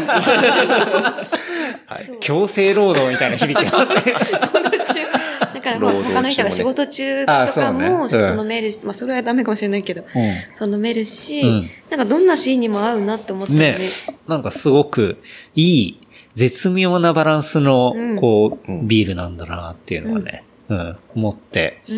うん。で、まあそっから缶詰が始まって、僕なんだかんだ4、5杯ぐらい飲んだんじゃないかな。やってる最中に。結ね構飲んでましたうんよね。うん。一連の動作の続きと、はい。コップを手にしたよ。うん手にするもんね。そう。いう感じで、もう、大体こう作業が分かってくるとね、うん。もう LINE に入ってるはい感じになるんで、もうほんと無心で、無心ではい。機械の一部に。そうそう。マシーンの一部にね、取り込まれるってうん。ミニマム版のライン作業ですからね。そうそうそうそう。でもあれ普段は二人でやってて、今日、マミーとケンタロウがやってた、やってたものを、トシ君はそこを一人でややっってるってことだもんね。だよね。うん。なんか、あれ、二人でやってる時に、まあ普通に話しながらやってるみたいな感じ？まあそうですね。まあまあ、うん。さすがに1000本ぐらいになってくるとなんか、ちょっと話すこともなくなってきてる。ね。まあ今日も、あの、正直終盤無言だもんね。そうだよね。あの健太郎さんが喋らなくなったそうそうそうそう。面白いなって思いながら手、手動かすのに、こう集中してて。うん。僕でもなんか本当に、めったにないですけど、日によっては、あの、ちょ骨伝導ですけど、あの、はいはい。イヤホンつけて僕がやってる時とか、なるほど、まあ一応まあ喋ればできるけどうんうんうんうん。もうなんか、まあそうだよね。ちょっと今日朝しんどいなみたいな時とかうん。うん飽きるんですよね、本当に。結構アニメ見ながらややるとかいう人いいて。うんああ、なるほどね。会話も、そんだけしたらもうなくなるもんね。なんか、面白い話ある？最近。うん。ものすごい無茶ぶりが。大体しかも朝一だから全然なんかそんなテンションじゃなくて。確確かに。まあ、こっちもそんなテンションじゃない。あなんとかしたいからぼやーっと。しながら。うんうんうん。早く終わらせたいみたいな感じだもん。でもさ、早くもできないじゃんあの自分の具合で。どれだけ頑張ってもね、ペースがあるから。そうだよね。そうあまあもう個数が決まってたら、かかる時間はもうほぼ決まっていまあまあて、そうですね。っていう世界だもんね。はい上限があるんで。うんうん。でも酔っ払ってたから早めに終わった気そうそう持ちだったよね。そうそう。なんか、なんとなくなんだかんだでも、缶詰とそのメインのう、んそのラベル貼りうん。だけで、まあ4時間半。4時間半。9時間半、うん。労働ねえ結構長いっすよね。本当お疲れ様でした。いやいやいやいや、楽しくね。ううんん。缶詰も来てくれるって言ってたけど、後悔してないかなって思いながら。いやー、してない。やっぱりねね、その、言ったらラベルのデザインとかもあ、ね、たくさんやりとりさせてね、そうですね、ん本当に。この時点ではラベルはまだ公開していない？この時点ではまだ公開されてないね。うんされてないけど楽しみうんうんにしていただければってとこっすけど、やっぱね、あの、パシフィックで言ったら、ラベルを作ってくれる、えっと、デザイナーさんが、はい。うん。それ元々の仲間なんだよね。そうです、あの、うんファッションはい。ファッションサークルの、はい。仲間です。全力プロフの。連絡プロフの仲間です。で、そう。あの、こんな感じでどうすか、みたいなので、そのね、仕込みの時にまず第一項を見て、あ、じゃあこうこうしようか、みたいな話で、で、やり取りして、まあ出来上がったみたいな感じで、うん。なんかすごく、こうやっぱ、クオリティが高いし、うん。で、こういう感じって言ったらすごい伝わるし、あ、なんかさすがだなって思って、うん。本当細かいとこまで、なんか、そう上手に再現してくれるっすそうよね。。本当に。めっちゃいいよね。ねまあ、ラベルはね、えっと、まあ、このパシフィック君、はい。亀、かっこ亀が、はい。はい。飲む練習グラスをちょっと抱え込んでるような、ん。あの、絵になっていて。で、しかも、キャップをね、ちょっと被っていて。で、そのキャップっていうのが、あの、走る練習キャップみたいな、はい。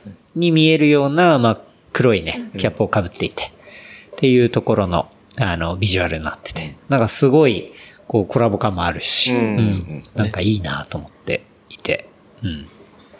そういうね、ものが出来上がりましたね。で、まあ、ラベルもさっき言ったように、まあ、日本語でね、飲む練習になってるし、まあ、下には、あの、ピクトグラムもあって、そこにマイクはい。があって、で、まあ、レプリカント FM って入っていてっていう。まあ、まさかね、この番組のね、そういうロゴが入るような、まあ、ビールが世の中に出るなんてことはね、思ってもいなかったので、本当に感激ですね。これでも、空き缶、ちょっとメルカリとかで出たりしないですか？あれ、それ、えーっと、空き缶が値段つくのは、えーっと、あれどこだっけ？喜びールかな？あれケケミス、えーっと、アルケミストか。アルケミストそうがそうそう。うん。アルケミストの缶とかは、あれだよ。そう、なんか空、き缶で？そう、空き缶で、そう、プレネとか、え、ついてたなんでりとか飲んでないの日に本ですか？いや、eBay とかで、そう、あ普通についてたりしたな。確か。使うの？いや、俺も何に使うのか、わかんないんだけど。でも飲んでないのを収集、収集まあまあまあ。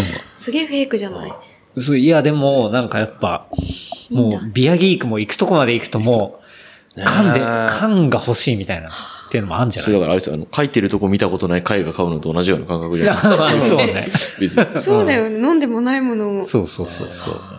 っていうね。ヨロッコビールの缶も、うん。あの、花井祐介さんのラうんーメン屋さんはい。ははいうん。3本セットで、うん。なんか1000 1000円とか1500円とかだったかな、確か。空き缶が？空き缶が？マジ？狙おう。じゃあ1本あたり500円超えたら、ちょっと、喜ビール3に、ちょっと、ちょっとだけ近づけたかな。すごいな。そうなんだ。えじゃあこれもなりますね。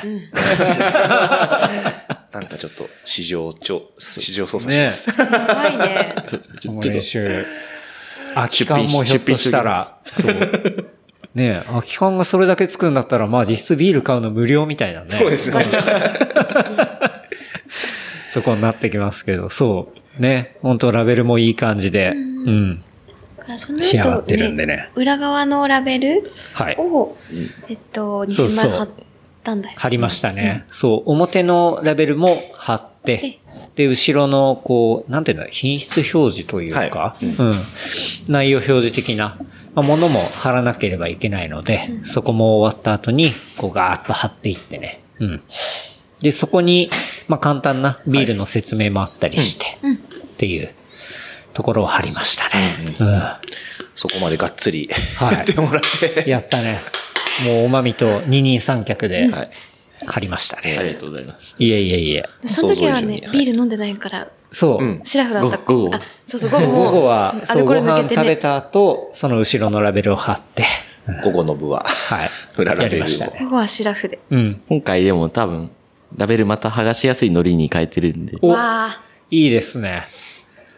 じゃあ、その缶をね、買って、まあ、大事に持って、で、そのフロントのラベルを剥がして、またなんかに貼ったりとか、うん使ったりみたいなこともできるみたいな。うんこう、や、ね、やっけみたいな。ああ、ですね。はい。できますね。うんうん。という感じでね、まあ缶詰で箱詰めまで終わりとはい。いうところで、あとはもう出荷するのみと。はい。出荷待ち、今、パシフィックの冷蔵庫で冷え冷えになっておりますと。大部分を占めながら。そうね。うん。っていうところで。で、そうだよね。うん。で、当然、まあ、あの、うん缶だけじゃなくて、樽もあって、そうですね、誰も。樽もね、えー、充填してまして、で、まあ、飲食店さんとかね、はい。やっぱパイントでごくごく飲むにも、うん。いいビールだと思うんで、はい。まあ、樽生は樽生で、うん。良さそうですね。さそう。はい。いや、本当にまあ、ビールとか、おまあ、マジでよく飲みに行くけど、あそこの、なんて言うんだろう、メニューというか、はい。銘柄のところに、まあ、例えばチョークとかで飲む練習って書かれて、ね、全国の、そうそう、どこかでまあ書かれるわけじゃない。あなかなか感慨深いよね、本当に。ね。うん。なんかど、そう、飲む練習知らない人とかに普通に何ですか？とか聞いてほしい。ね なんか目立ちそうですね。目立つそう。だまあ、とに、特に日本語だし、うんうんギャルとか名前で選びそうっす。ね。確かにね。うん。だ本当に、まあ、クラフトビールがさっきも言ったように、まあ、10年ぐらい前とかはいに、こうなんか日本でそういうふうに第一次みたいな感じになって、うんで、そこから、まあ普通に好きで飲んでてさ、うんで、今こういう本当にありがたいつながりがあってまさかね、そういうふうに、こう出てくっていうところは、なんか本当すごい嬉しくて、ううんん。ありがとうございますと。ありがとうこちらこそありがとうございますもうだ 大感謝と、うんいえいえ、本当に。いうとこっすね。うん。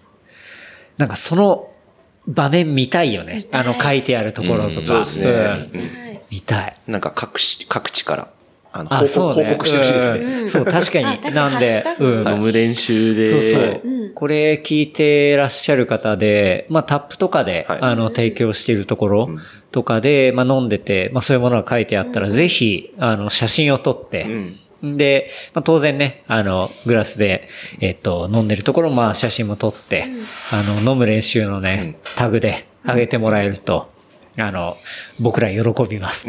はい、いうところなので、ね、見たいですね。練習風景を。そう練習風景を見せてほしいですね。うん。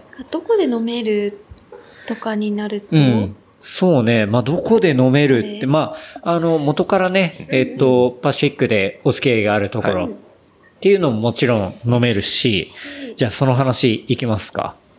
というわけでね、あとはもういよいよ世に出ていくだけと。いうところでありますけど、まあね、あの、リリース記念イベントを各所で、拍手で。はい。同時多発的に、はい。あのーございますと、イベントございますというところで、その話をね、あのーさせていただいていこうかなと思いますけど、はいまあ、まず、当市のね、ドリフターズスタンドで、はい11月3日。まさに文化の日だもんね文化の日。はい。えー午後の1時、13時から、えー18時。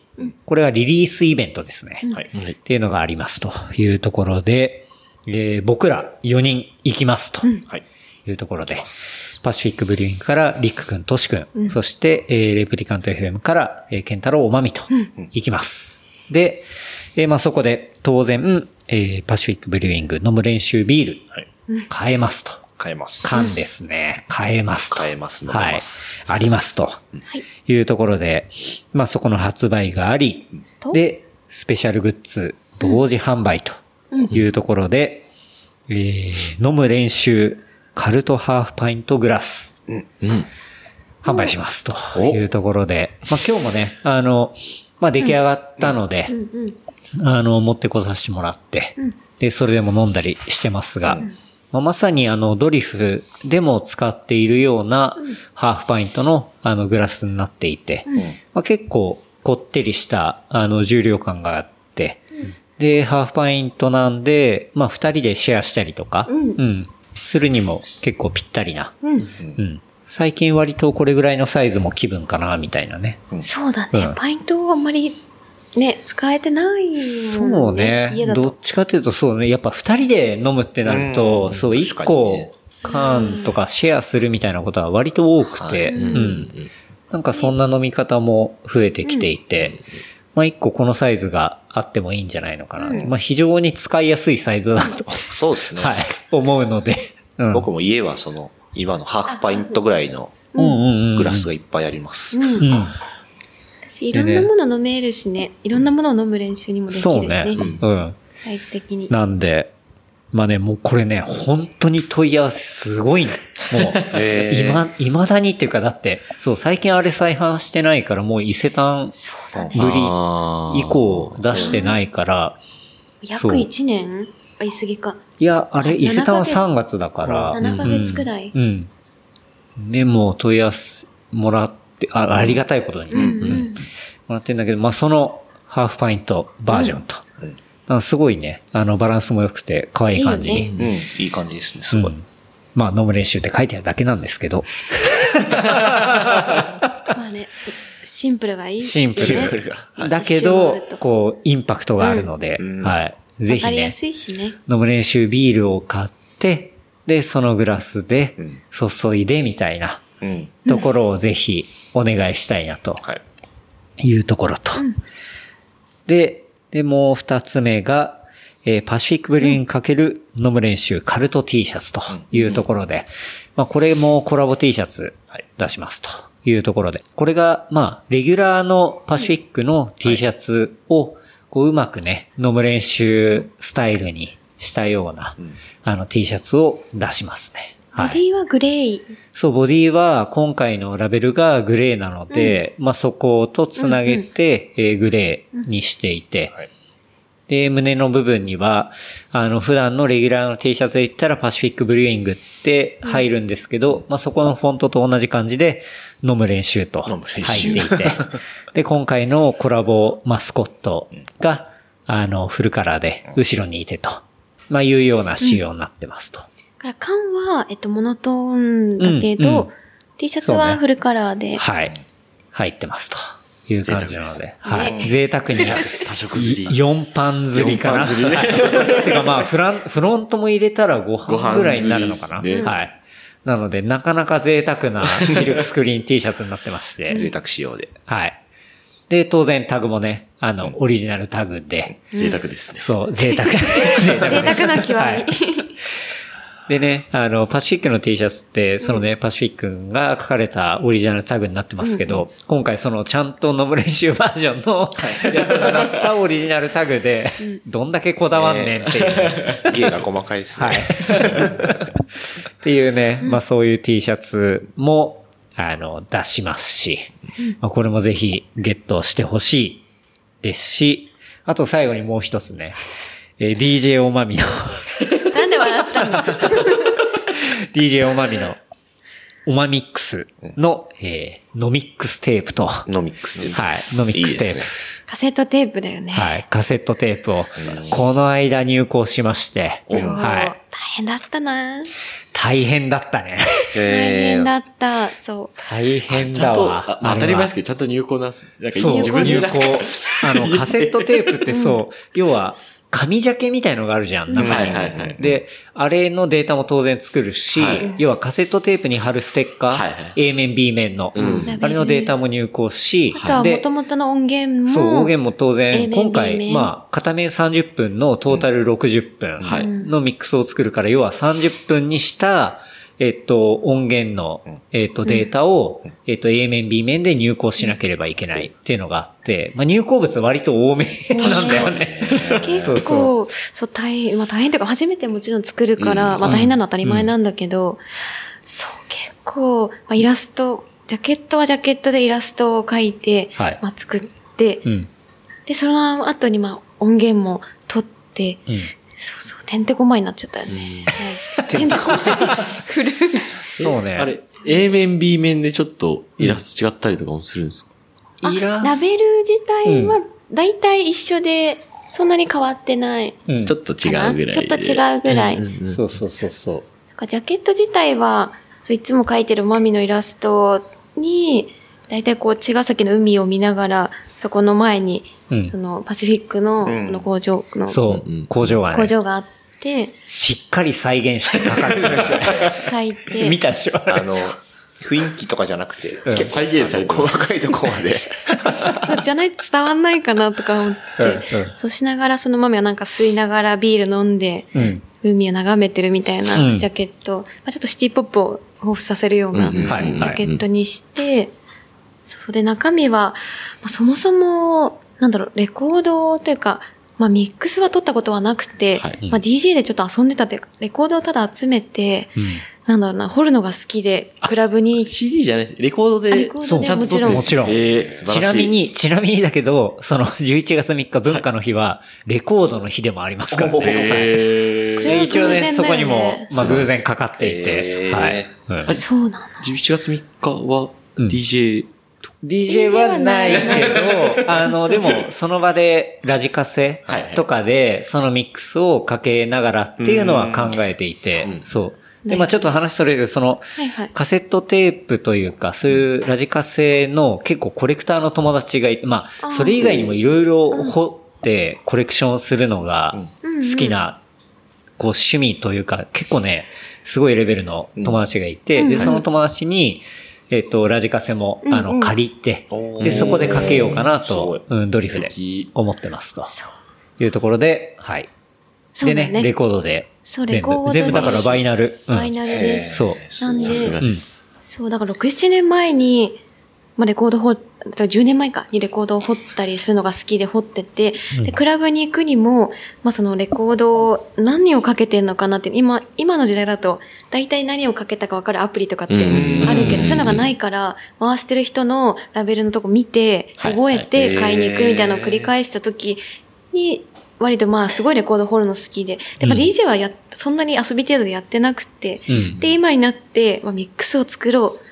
作ったこともねえけどなと思いながら、でも、なんかセレクトで、はい。まあ、だかうん。ら、そのミックス、つなぎとかあんまり、こう、起用されても困りますがって感じ。だけど。まあそこはね、雰囲気で、そう、うん。ちょっと、なんだ楽しんでもらえればっていう感じで。そう、でも、うん。そう、A 面、B 面で、うん。割とこう、パシフィックのビールに当てながら、割と選曲を考あ、そんなえ感じなんですてね。、あ、それ嬉しいですね。そう、なんか、最初はもちろん飲む練習、うん。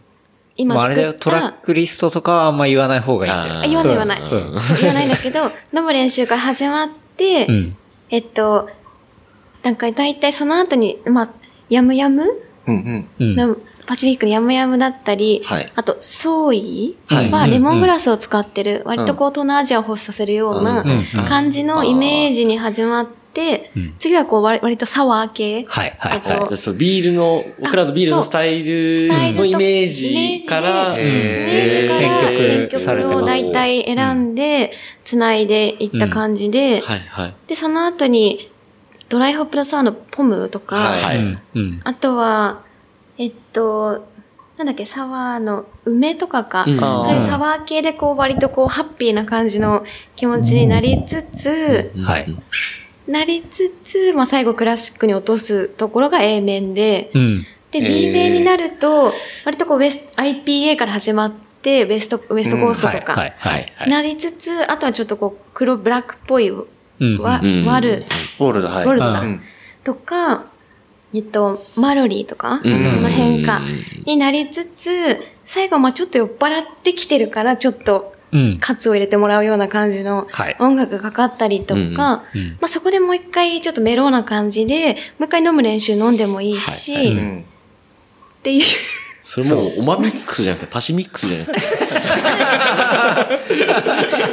そう、だから、あのそう、多分、レプリカントを、あの、リック君がビールで、あの、はい。表現してくれたみたいな感じうん。で、こう、今度逆に、そう、僕らのど、あれでいくと、えー。おまみが、そのパシックをイメージして、はい。まあ、ミックスを作って、カセットテープにしたみたいな、すごい。そう、ところのものが、DJ おまみのオマミックスのノミックステープですね。ああ、はい。こ工場買わなきゃね、プレイ。ラジカセ買わないとね。大体ラジカセがないから、そう、ないかもしれないけど、でまあも、物あの、なかったら、まあ、全然安く買えるから、まあ、買って聞いてもらえたら、すごいいいなと思って。まあ、当然、あのね、パシフィックのビールを飲みながら、うん、聞いてもらったら、あ、なるほどねっていう。だし、僕はまあ、特に B 面がめちゃくちゃやばいと思ってるんで、そう、なんか、そう。音のなんか、しゅ、なんだろうな、大体その入稿するデータを作ってもらう、ケンタロウにそうそうね。作ってもらって、は作ってる。収録したのもこの、この機材だもんね。うん、そう。こ。の機材で収録もしたので、うんうんそうその時に聞いて、まあ、聞いてもらって、うん。割といいねそうそう、B 面、まあ A 面も当然いいんだけど、B 面なかなかやばいね、みたいな。いやーやばい。すごい楽しみですよね。はい。う。ん長くなりまして。はい。以上です。っていうね、あの、グラスもあり、はい。で、なかなか贅沢な T シャツもあり、うん。はい。まあ、あの T シャツね、俺、まあ、レギュラーのもんも持ってるけど、やっぱめちゃくちゃ着るのね。好きだから。ね。うん。で、まあね、それの飲む練習バージョンもあり、で、ミックステープもありっていう、はい。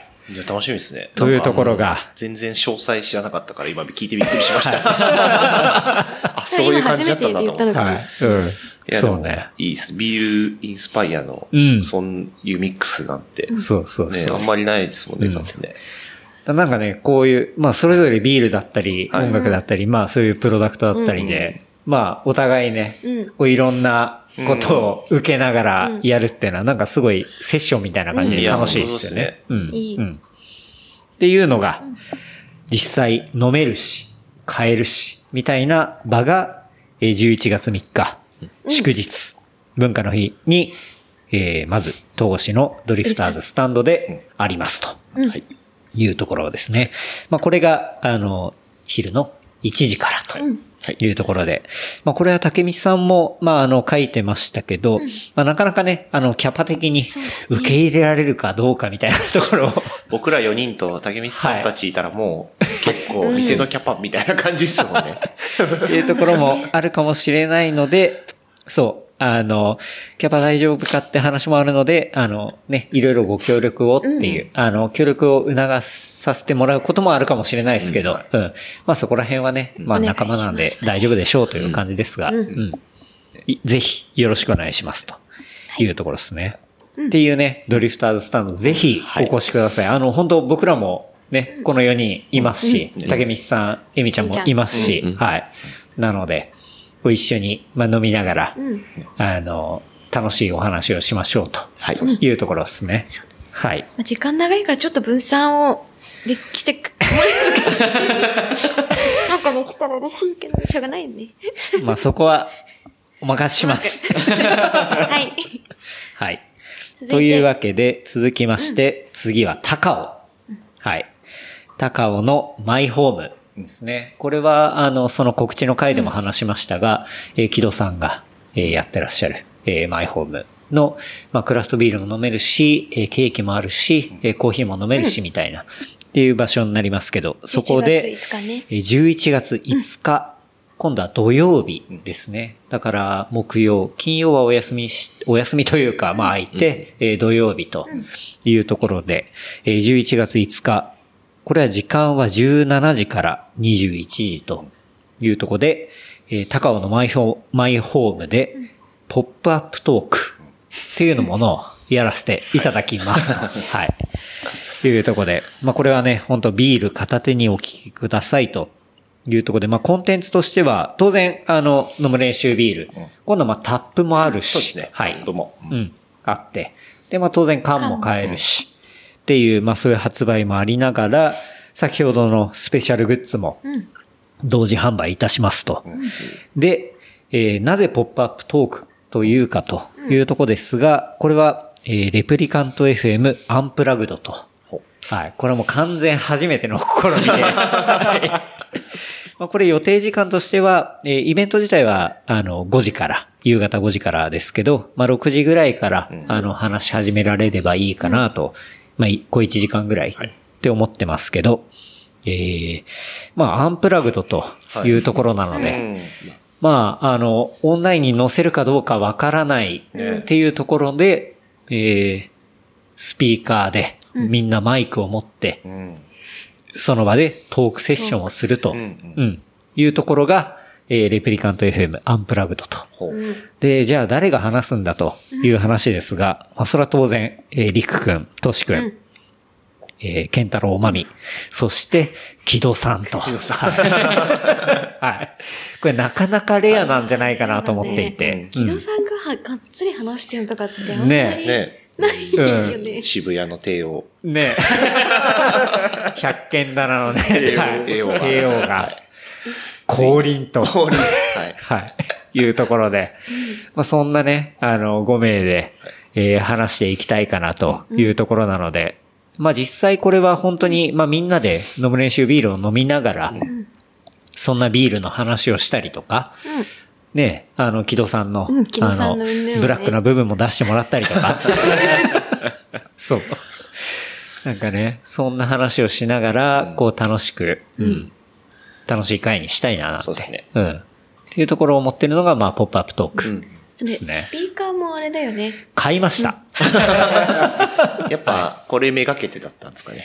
そうね。理まあなんか由とし、ては、理由としては、もともとうん、なんだろう、そういうアンプラグドけ、アンプラグドうん的な名前っていうのはもう持っていて、なんかいつかやりたいなと思ってたんだよね。その、レプリカント FM アンプラグドみたいな。なんかもう、オンラインには乗らないんだけど、うん。なんかそこでこうトークセッションするみたいなうん。ことって、まあ、言ったらいろんな場所でどこでもどのタイミングでも聞ける。っていうのはもう、ポッドキャストの良さでもあるんだけど、その真逆をうん。やっぱりやりたいっていうのも、だんだんやってくるとあって、うん。で、なんか、そう、その場でのリアルな、うん。聞いてる人のリアクションとか、うん。そういうものも見れたりっていうのも絶対面白いなと思って。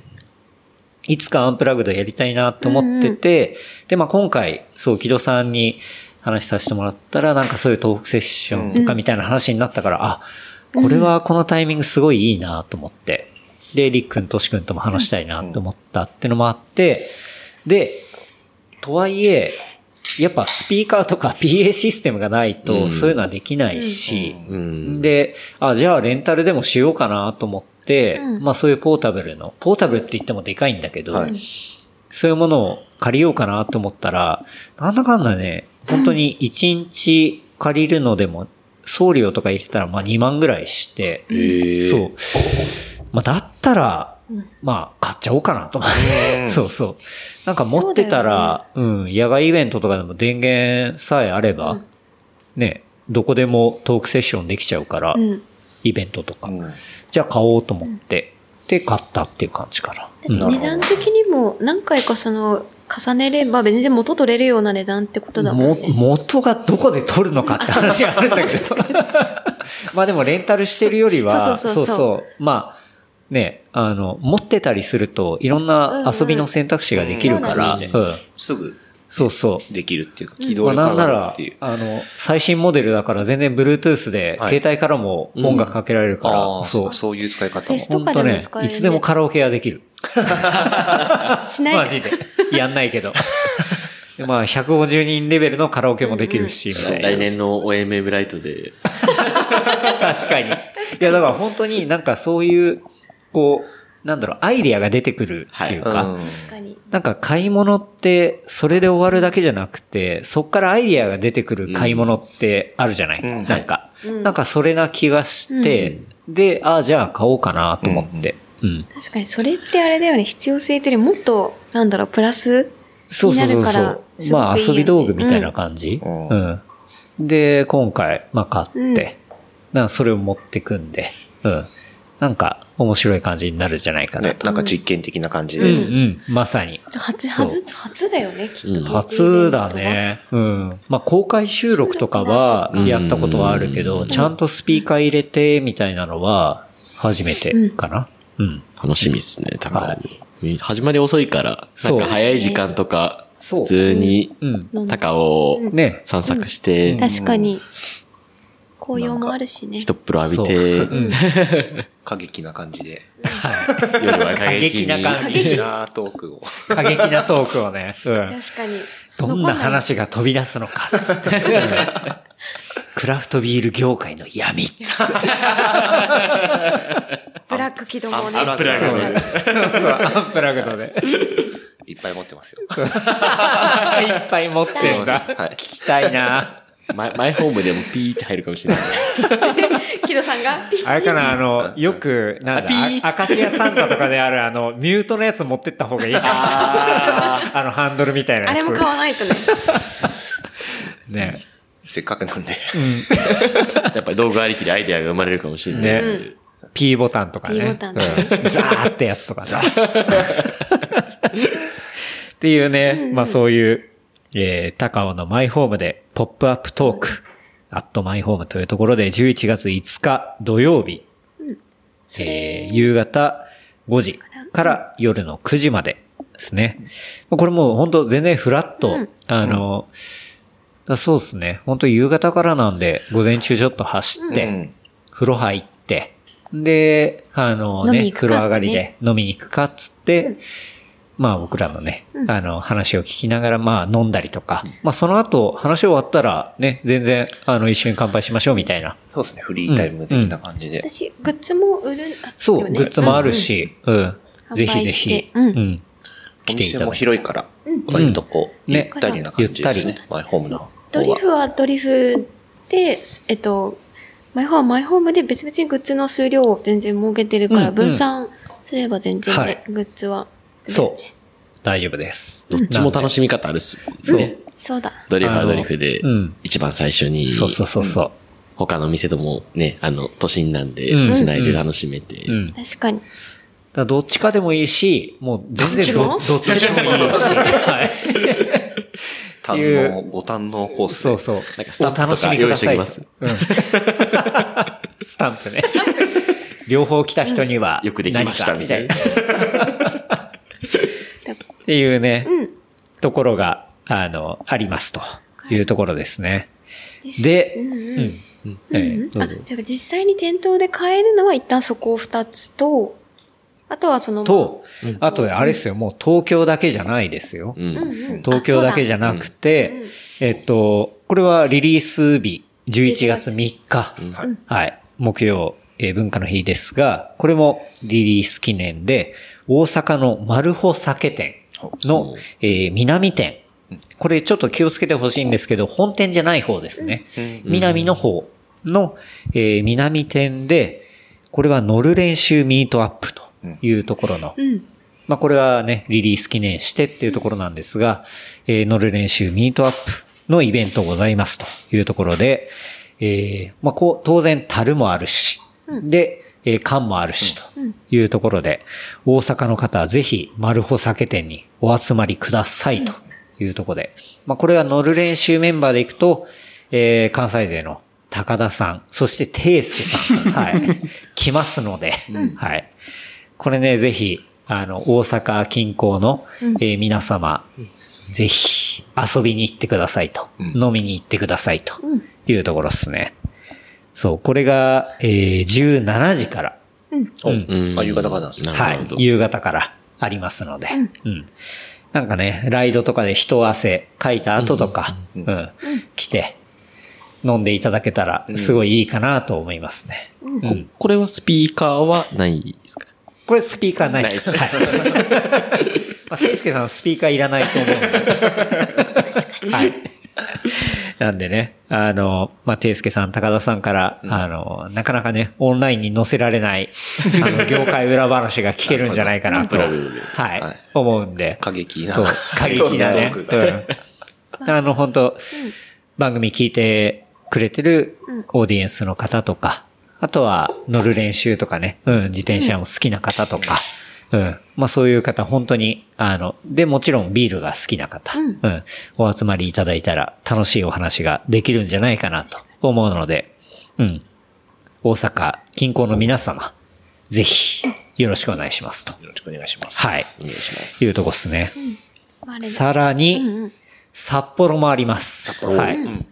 札幌。これが、えービアセラー札幌ですね。えーファルコンくん。うん。ビアセラーはね、はい。えっと、札幌に行った時にいつも、そうね。って。る。美味しいビールを飲む時にこう行くような、あの、場所ですけど、まあ今年もね、北海道、僕らかなり行っていて、うん。札幌、何回行ってももう3回ぐらい行ったのかな。3回ぐらい行ったかな。うん。行っていて、うん。で、大体毎回行く感じなんだけど、まあそのビアセラー札幌で、これは11月13日、日曜日の13時から、えビアトゥーラン、ラントゥービアというイベントがございまして、これはなんでランが絡んでるかっていうと、まあ当然ね、飲む練習ビールがそういうアクティビティペアリングってとこもあるんですけど、こう、札幌の仲間が、えっと、最近、そのランニングクルーというか、まあそういうものを作っていて、で、えースイートサワーランニングクラブっていうのを、本当は自転車で繋がって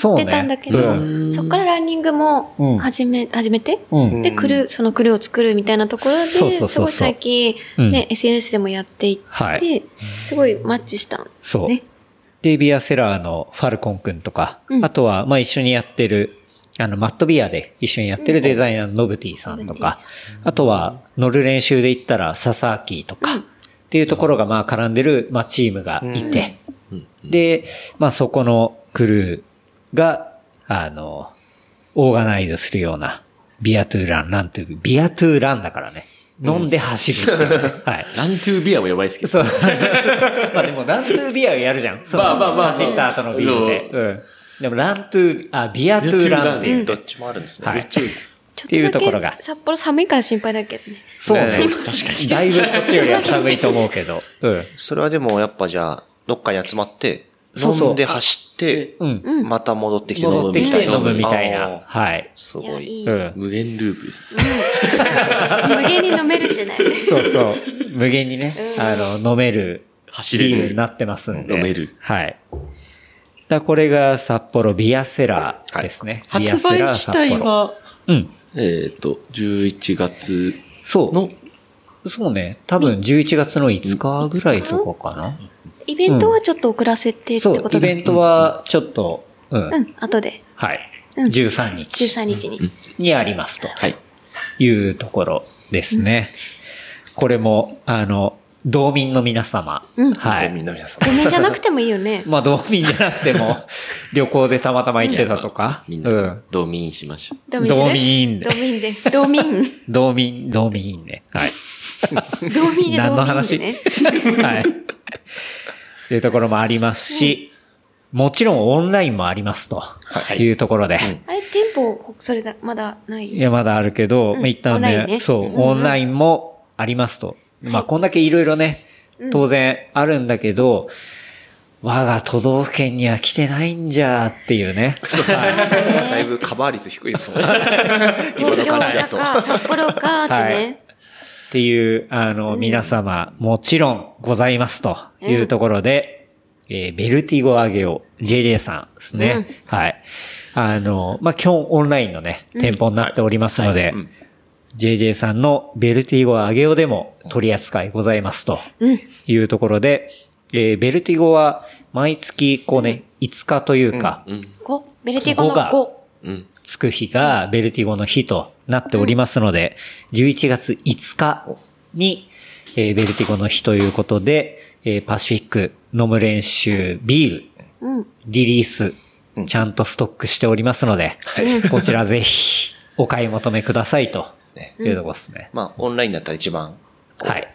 アクセスしやすいっていうか。ですね。うん。買いやすいと思いますので、うん。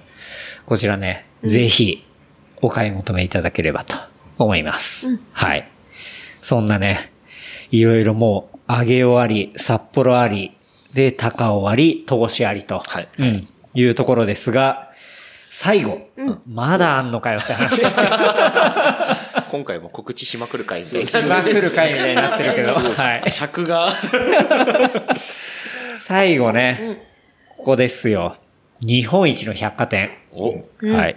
デパ地下のトップオブトップ。これはもう正真正銘だと思いますね。ねはい。えー伊勢丹新宿本館。地下1階にもストックされますというところで、はい。これはね、なかなか面白いよね。はい。もともとはね、そう、もともとは、まあ、今年の、さっきもちょっと話してたけど、3月に、ウルトラギアマーケットっていう、えー、K さん、えーエディさん、あとはまあ、ドミンゴさんがやってらっしゃる、えーウルトラギアマーケット。もともとは池尻の、えーものづくり学校であった、まあそういうイベントですけど、まあそこの、えーイレギュラーバージョンとして伊勢丹のメンジュメンズ館であったところが、に、まあ僕らも参加させてもらって、うん。で、まあそこのつながりから、ええまあ、伊勢丹のね、メンズ館の杉ちゃん。はい。もう仲間ですけど。はい。うちにも飲み来てくれてねそう、うちにも飲みに来たりとか、すごい仲良く。まあ、この間も OMM バイクとか、うん。あそう、えー一緒に。参加されてたんですか？そう、参加してるしてえる。ー伊勢丹メンバーで。伊勢丹チームでうん。あ、伊勢丹伊勢丹そうそうそうそう、本当に。なんかジャケットとか着てくるっすか？あでもね、T シャツとか、あの、みんなのと作った、うんそう、伊勢丹の。あーびっくりしたそうそうそう。ごいツイードランみたいな感じで行くのかと。ちょっとかっこいいっすいやいや、そう。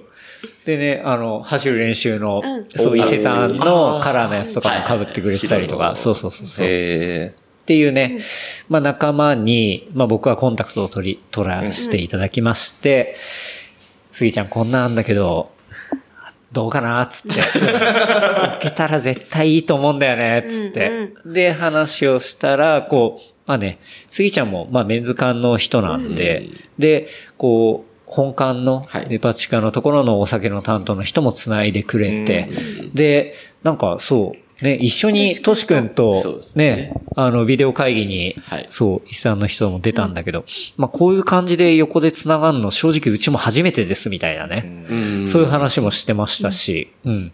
で、こううまく繋がっはい。てくれて、はい。で、今回、あの、置くことになりましてと。ありがとうございますはい。いうところで、はい。もう、ど真ん中もいいところの、はい。なかなか面白い場所にね、ね今回コラボビールが、はい、置かれるというところでも11月3日。はい。だよね11月はい3日に置かれるはい。はずですと。これは、伊勢丹の営業時間に準準ずる準。ずるうんですね。そこ調べてもらってってことで。なので、ね、本当に、こう、ね、いろんなつながりがあって、うんうんはい。で、伊勢丹、なんか本当、向こう側も結構ビールも力入れてるっていうね、勢いもあったりして、うん。なんかそういう、こう仲間内だったりで繋がって、で、そういうとこでも、こう展開できてみたいな。んうんひょっとしたら新しい人がね、もちろん見ると思うし、うん。なんかそういう場に、こう今回コラボビールではい。出させてもらってっていうのは、本当に光栄で、楽しいなと思って。楽しいですね。それこそ伊勢丹ギャルとかが、何伊勢丹ギャルなんかいいの飲む練習とか言って買うかもしれないしね。うんこれちなみに、あの、ケンタロウさんは11月3日から5日連続18時、19時で店頭に立つとかは、ないないねで。す。でも、店頭はやっぱ行きたいよね。行きたいですよね。うんぜひちょっとやっぱり。行きたい並んでるところ見たいですよね。そうね。うん。せっかくなんで面白いなって思うから。うんうん。だって新宿本館の、まあ、ねまあですよ。まあだよねまあですよ。なんか、で、それがね、まあ今年のそういうつながりから、うん、で、杉ちゃん自体もすごいビールとかお酒好きで、ううん。で、もうなんかそのミーティングの後とかもちょっと DM とかしてたけど、もう、あの、早く飲みたいっすみたいな。そうそうやっぱそれが一番じゃん。うんそうです嬉しいですよね。そうそうそうそう。楽しみにしてもらって。ね。うんうん生誕の人とかも労働終わった後にすぐ買いに行けばいいもんね。そうね。労働。仕事ね。仕事ねうん。そうそう、仕事終わった後にすぐ、そうそうそうそう。地下に買いに行けばいいもんね。ね。っていうね、ところがありますので、えー、戸越、高尾、大阪、札幌、新宿とあげよう。あ、そう、あげよう。あげよう。あげよう。忘れがち。オンラインあげよう。はい。あれね、グッズ的には、うんえっと、戸越と高尾はい。が、まず、リアルでそうね。買えるが、うん。戸越と高尾にあります。オンラインでは？オンラインでは、えっと、まあ、もろもろ、あの、イベント落ち着いた後に、はい。当然、販売もさせていただくので、あの、ご心配なくというところで、うん。あの、まあ、全然、こっちに来てもらってもいいですけど、はい。旅行がてら、はい。うん。T シャツ自体はレプリカントでもやるし、パシフィックでもオンラインでも売る。あ、オンラインで行くと、えっと、レプリカントの、んそうですね。方であの、僕らの方は、もう一切販売は、あの、EC ではうん行いません。それはもう、レプリカントをチェックしていただいて。はい。ですね。なんで、レプリカント FM のサポーターズショップでうん、グラス、T シャツ、つミックステープ、ックステープ。は はいて、な。うん。ミックステープ若干グレーゾーンあるからね。あ、そうなんですか。まあまあまあ。まあトラックリストとかは基本的になんかあんま表に言わないっていうのが暗黙の了了了解っていうかいろいろ絡んできちゃうルールそうそう、ルールだったりするので。うんめちゃめちゃ数量限定でやるのかな？いや、まあまあまあ、まあまあまあちょっと検討ですかうん。まあ、ちょっとそこは要検討かな。要検討だね要検討ですね。まあ、いろんなリテラシーがあったりもするからね。はい。っていう感じですかね。はい。はい。というわけで、まあ各所でね、どうぞお楽しみくださいませと、はい、いうところですね。まあもちろんね、はいあの、当然パシフィックが昔からのとね、えー、おなじみのところでもはい飲むことはできますそうですね。できるはいははずだと思います。うん、うん、うん。っていうところなので、ほんとね、お楽しみください。え？花火。あ、花火がね、聞こえてきましたね。ね。はい。今日今日がまたね、ちょっと運命的なものを感じますけど、はねお祝いと言っても過言ではない。い。うん。ねそう今祝報。祝報が。祝報が、多分マイクには載ってないけど、今、あの、僕らの耳には聞こえていて、花火の音が。これっていうのは？これは、あの、茅ヶ、茅ヶ崎市がうん主催なんですかね。なんかあのサザンオールスターズの、まあ、曲を聴きながら、ん。あの、花火が上がるっていう、うん。まあ、サザンビーチの花火大会っていうのが、まあ、大体秋口ぐらいにあるんですけど、うん例年だと。うんうんでこれがコロナで久々の、多分中止が何回かあって、久々の開催、2年ぶりとかうん。で、どうやら駅前は人で溢れ、人がゴミのようだ。溢れ返って溢いると。れ返ってる状況だったみたいですけどは、いそうですね。こっち、ここまで音が聞こえてくると。ここまで聞こえるんだもん聞こえうんたね。聞こえたね。聞こえましたね。秋の花火って珍しいのにね。ね。ううんん。うん。いや、いいっすね。いいねこの、エピソードのエンディングにふさわしい感じの。花火でエンディングっていう。うんこういう音聞こえると結構、あの、何か異常が起きたんじゃないかな。いつもびっくりする んで、今、確かに確かに。ボイラー爆発したかなと思って。すごい心配だったんですけど。そうね、そうね。うん安心しました。花火でした。花火です。はい。花火で安心しました。いやー、というわけでね、うんうんまあ、今回、えーパシフィックブリューイング、飲む練習コラボ会というところで、いや、本当に1年前にうん話させてもらって、うん。で、あの時に、こう、ね、これからこうだっていうところとか、ひょっとしたら不安を抱えてた部分とか、だね。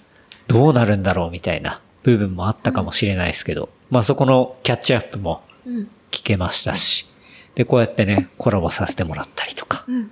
で、それが、こう、まあ、いろんなつながりで、こう、本当に東京とか茅ヶ崎だけじゃなくて、こう、うんうん各所で広がって、楽しんでもらえるかな、みたいなことができて、本当に僕は光栄で、うん。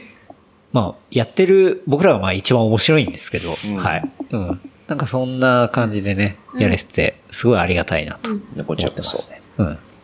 そうだね。あとまた、パシフィックの話とかもっと聞きたかったりとか、うんうんクラフトビールのまた、そのビール業界の話とかもっと聞きたかったらまた、ね、トークイベントでもっと聞ければいいうんって思った。そうですね。そうですね。過激な内容で、はいあの、なんでも話しますんで。木戸さんがね、木戸さんが荒ぶるかもしれないから。ご乱心つって。ね どんだけ木戸さんのハードル上げんだって話。パイセンだぞってね。そうそう。なんでね。うんいや、でも、仕込みも、ね、なんだかんだやっぱ、ね、そういうまあデザイン一個にしても、すごいいっぱいやりとり、うんね、うんうんそうですね。やっぱ、お互いこだわりを持ってやるしね。うん。なんかその部分も僕はすごい気持ちよかったし、うんうん楽しくできたなっていう。うん。よかったです。なんかでもすごい勉強になりました。その、この、プロジェクトの進め方っていうか。おーあ、やっぱケンタロウさんすごいなって思いながら。マジで、うんあ、それちょっと嬉しいな。なんか一個一個ね、あ決めなきゃいけないことは決めていったり、うん。うん課題をね、うん。こう、あきこう出していったりとかして、はい、はい。いろいろ相談しながら進めていけてるし、スムーズにできてるな、みたいなのが、うんうん。まあちょっとリードしてもらったような感じで、ああ、はい。そういうのが結構そのビール以外の部分で、うんうん。そういう刺激になったっていうか。なるほど。ん。もうだんだんね、その、本業とのやってるジャンルの境目がなくなってきてんだよね、その、プロジェクトのマネジメントとかなんか、そうですよね。そうそう、デザインの部分とか、要はじゃあ、どう世の中に出していくかみたいなところとか、いろんな各所の調整とか、うん。もう完全並行して、仕事のね、そう、割と近い、あれでやってるなっていうのが、まあ個人的にはすごい面白くて、うん、うん、うん。これ副業でやってるんだよなっていうのをたまに、確か思い出したように考えると、やばいな、この人って思いながら、こっち本業でやってるのに結構大変なのに、はい。ケンタロウさんこれ副業だよな。そうね、あの、メインは、あの、そうだね。ここ会社員会社はい。そうなんだよね。全然昼に仕事をしながら、まあいろいろね、はい。うん。やらせていただいてますね。はい。飲む、乗る、走る。はい。そこら辺、いろいろやっております。はい。っていうね。うん。まあ、当然番組もね、やりながらだからね。うん。いすごい。や、いいっすね。はい。というわけで、お時間もね、だいぶ来てますね。おすすはい。めコンテンツは？ん？おすすめコンテンツ。おすすめコンテンツ？おすすめコンテンツ？俺はもう、いっぱい？パシフィッパシフィックと飲む練習をおすすめコンテンツですよ。このエピソードは。はい。うん。もう。本当に自信を持ってうんおすすめできるビールが、んもうやっぱ今日、そのね、缶詰しながら飲んだ一発目に、あ、これはいいわと。はい。うまいってね。うん。思ったよね。さすがパシフィックというところがあったので、うん。これが飲みたかったっていうね、うんところができてるんで、ぜひ、みんなでお楽しみくださいと、うんうんはいいうところですね。はい。なんかパシフィック的な告知とかはありますか？告知。うん。そうこれが出るのが、はいそう、次の、えっと、月曜日。あ、あ次次っていうか、次のあさってだから。いや、えー、24日かな？あそうあそうです。うん。あちょうど来週末に、また、ビール飲む、飲む機会というか、イベントが。ありますんで、はい。えーっと、28 10、えー10月の、29、はい9 29 20あれ ?29? あ、30日？だ。すみません。日曜日ですね。うん10日曜月日30日の日曜日で、はいえっと、代々木のはいファームマートフレンズさうんうんんで、えーっと、そこが関わってる徳島の、えーっと、すだちを使ったビール、はい今一緒に作ってて、うん、うん。えー来週ビールリリースするんですけど、はい。えっ、と、そこの、えっ、と、この完熟すだちっていう、完熟すだちって食べたことあります？ない。黄色いすだちない。っ。ていうのはい。があるらしくて。青いのしかない。そうなんですよね。うん。あんまり、まあ、外に出回らないらしくて、その地元の人が食べるものが、へーあの、こう、出回出回ってくるというか、ほそれを使ったタコスと、うん。あの、僕らで作ったそのすだちのビールっていうのを、はいまあ、ペアリングというか一緒に楽しむような。イベントが、その代々木のお店で遊戯で。あります。ありますちょっと、僕らは、あの、違うとこに旅行に行ってるんで、あの、実は現場には行けないんですけども、はい。あの研修ですはい。研修ね。研修ですうんあの、パシフィックのビール5種類、えあ、そうです、5種類。用意して、うんあの、スペシャルタコスと、うんビールと、わあの、ありますね東京で飲めますんで。ちょっと特別なステッカーもあったりとか。あそうそうそううんいいね。そう、お土産的な感じでうん、ステッカーもあったり。はいうんまあ、お店自体もすごいいいとこなんでう、んうん。ぜひちょっとう、ん週末。いやー、いいですね。だまさに、このエピソードが配信されている、えー、10月24日の月曜日の週末。はい。うん、そうですね。えー10 10月30日、はい。日曜日に、えー、代々木の、えーお店の名前えっと、が、ファームマートフレンズさん。ファームマートフレンズさん。パで、ン屋塩見さんのはい。隣、はいはい。お隣の、はい。うん。グロッサリーカフェなるほど。うん。はい。ところで、タコスうん。そのペアリングビールがはい。飲めるとはい。いうところで、スキッツ。はい、そうです。ですね。ありまして。これもね、あの、まさにこのエピソードを、えー収録始めたタイミングで僕らも、えー飲んでいましたが、スモークとヘレスウィズスダチというスタイルで、そう。これもね、スモーキーで僕はいいなって思いましたね。うんこれなんかご飯とかすごい合いそう合いそうで本当に、まあタコスとか、タコスとか。うん、そういうご飯系に合うなっていう。そうだね。他にも、サンマとかも、ああ、サンマね。うん。1尾600円のサンマに。はいやっぱり、ふさわし高いからね。もうね、サンマも終盤だから、ねね。ね。ここで、ここらで追い込みかけて。そう追い込みかけていかないと追い込みかけていき食べましょうと。る練習で。うん。一応、あの、焼いたサンマをイメージして作ったビールああ、なんですなるほどね。わかる。それ感じるわ。うサンん。マ思い出したよね。うん。というね、まあイベントも週末にあるし、はい。他その翌週はそっか飲む練習で、各所で。ぜひはい、よろしくお願いしますというところですね。はい。おまみさん大丈夫ですか？うん。うん。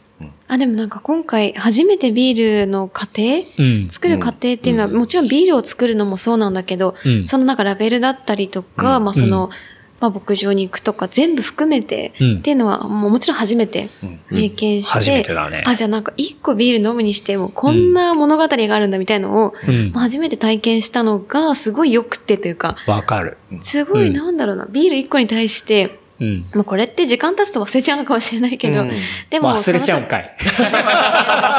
え違う違う。時間経つとっていうか、重ねると、他のビールを飲んで、あ、すごいなっていうふうに思わなくなるのかもしれないけど、人間だからうん。けど、やっぱり、なんだろうな、一個のビールに対してこういうふうな、まあ、なんだろうな。バックグラウンドがあるっていうかね。あるっていうことを初めて、なんか身に染みたというか分かったからそれがめちゃくちゃ良かったうん。うん。確かに。なと思った。ね、向き合い方もね、うんやっぱすごいリアルになってくるし、変わってくるし。うんじゃあこれからは外で飲んでて、うんちょっとグラスに微妙に残してる人とか見たら、うんちょっと叱りつけてあげて多分、言うとか。そういう方向の。この量にどれだけの血と 汗と、ちょっとね、塩分とか入ってると思ってるんだ。めんどくさいやつじゃん。またお残しババア来たよ。いや、でもねなんか、そういうことを考える、うん。うんまあ、特にね、あの、ね、参加させてもらって、そうそう。で、飲むビールってまたテイストも変わってくるし、うん。だこの、なんか、僕らがやってることとかに一緒に参加してもらったりっていうか、ううん。ん。一緒に楽しんでくれたらね、ね。美味しいと思うし、うん。そうですね。っていうところかなって思いますね。うん。本当にね、楽しいプロジェクトで、僕は本当来週が楽しみですね。楽しみですね。はい楽しみですうん。無事にね。うん。無事に。無事に。まあ、ひょっとしたら警察来るかもね。並んじゃったりして。とか、ない。投資銀座駅の改札から出られないんですけど、浅草線止まったって言って。そこまではなんねえだろうか思う。けど、作戦止まった。それすごいですね。それはやばいよ。うん。っていうね。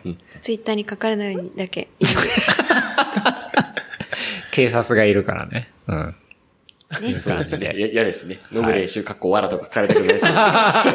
そうだよ、パシフィックわらとかになっちゃう嫌ですもんね。嫌だからね。うん。祈る。というわけで、はいまあ、皆様、温かくお迎えくださいとお願いいたしまいうところで。はいはい。じゃあね、ちょっとお腹も空き始めてきた頃なので、花火もね、見たいし。いそろそろ終わってきたかな。や、今からだよ。あ、今からか。うん。まだ、そうですね。始まったばっあじゃあもう1かだから時間ぐらいは。ちょっと行ったら見れるかもしれないし、というところで、はい。じゃあ、締めさせていただきます。はいえー事務連絡させていただきます。えー番組の感想、フィードバックは、ハッシュタグレプリカント FM、ハッシュタグレプリカント FM までいただければと思います。あとは、話した内容をまとめたショーノートは、レプリカント .fm で見ることできますので、こちらも合わせてチェックしてみてください。ほい。はい。というわけで。いや、なんだかんだですね。まあ休憩も入れますけど、まあ2時間過ぎたっていうね。はい。うん。前回よりちょっと短い。前回はね。あ、そうね。まあ前回は前後編だったから、まあ今回ワンエピソードってうん。まあね、あの、イベントに向けて、はい。はい。あの、ビールを傾けていただきながら、うん。聞いていただけたのかなとうん思いますね。はいはい。うん。前回のエピソードの最後うんは、トシが、うん。飲む練習でしたねって言って、あ、終わるんですよ。そんな終わりだった。そうだ。うん。あ多分走って、朝からず一日飲んで、うん今日は本当一日よく飲んだね、みたいな感じで、本当に飲む練習でしたねって言うと、うん。そんな感じで終わってたんで。やばいなんかやめちゃくちゃ伏線回収してるなと思って。やばいね、それ。マーベルのケビン・ファイギ並みの伏線回収だ。そう。一年越しの。すごいね。朝聞いてびっくりしました。やばいやばいこんな終わり方だったっけすごいわ。やっぱでも一ね。年開けるのっていいですね。んなんか、すべやってぱ忘れてね、て。うん、そう。なんか、やっぱバイブスがあってこういうセッションな感じになると、そうやって1年経ってて、ちょっと、その時のは忘れてるかもしれないけど、やっぱなんだかんだ繋がっていったりね。うんそう、するから、タイミングもそうだし、そうやってね、言ったことだったりとかっていう。ケンタロウさん、来年は泊まる練習で。止まる練習。どこに？どこに？いや、いっぱいありますけど。あのうん寝泊まり、ストップ。ああ、なるほどね。はいもろもろうんいろいろ泊まる練ね。習をちょっとじゃあ、練習をね。一はい。言言っておきます。うん一年後にね、そうなるかあも。10年かかる伏線回収。ね。またね、来年もはい、ひょっとしたらね、なんかあるかな。なんか気づいね、てないだけで。うん あるかもしれないしねす。うん。なんかこれをね、ちょっと定期コラボみたいな、はいほんと1年1回しかやんねえぞみたいな、そう、そう。旬なね、うん。秋のサンマ的なうん。やつをやれても面白いかもしれないし、面白そうですね。うんうんまたその時に作るものっていうのは変わってくるかもしれないし、そうですね。そうだよね。今度は10%の。うんそうそう。もしか僕したらねらのモードも変わってるし、うんそうですねそう、りっくん、としくんのモードも違ね、うかもしれない。変化してるかもしれないし、みたいな。やっぱりこういう練習したいみたいなうんうんうんうん感じが。うん。ね。あるかもしれないので、ちょっとね、タイムカプセル的なエピソード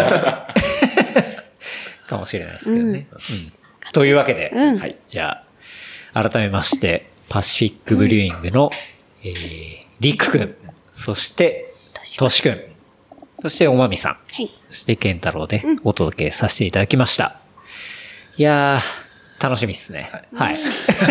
楽しみ。なので、皆様、どうぞねよろしくお願いします。よろしくお願いしますはい。じゃあ今週もありがとうございました。ありがとうございましたどうもありがとうございました。それではまた来週。来週。お疲れ様でした。ありがとうございます。ありがとうございますバイバイ。はい。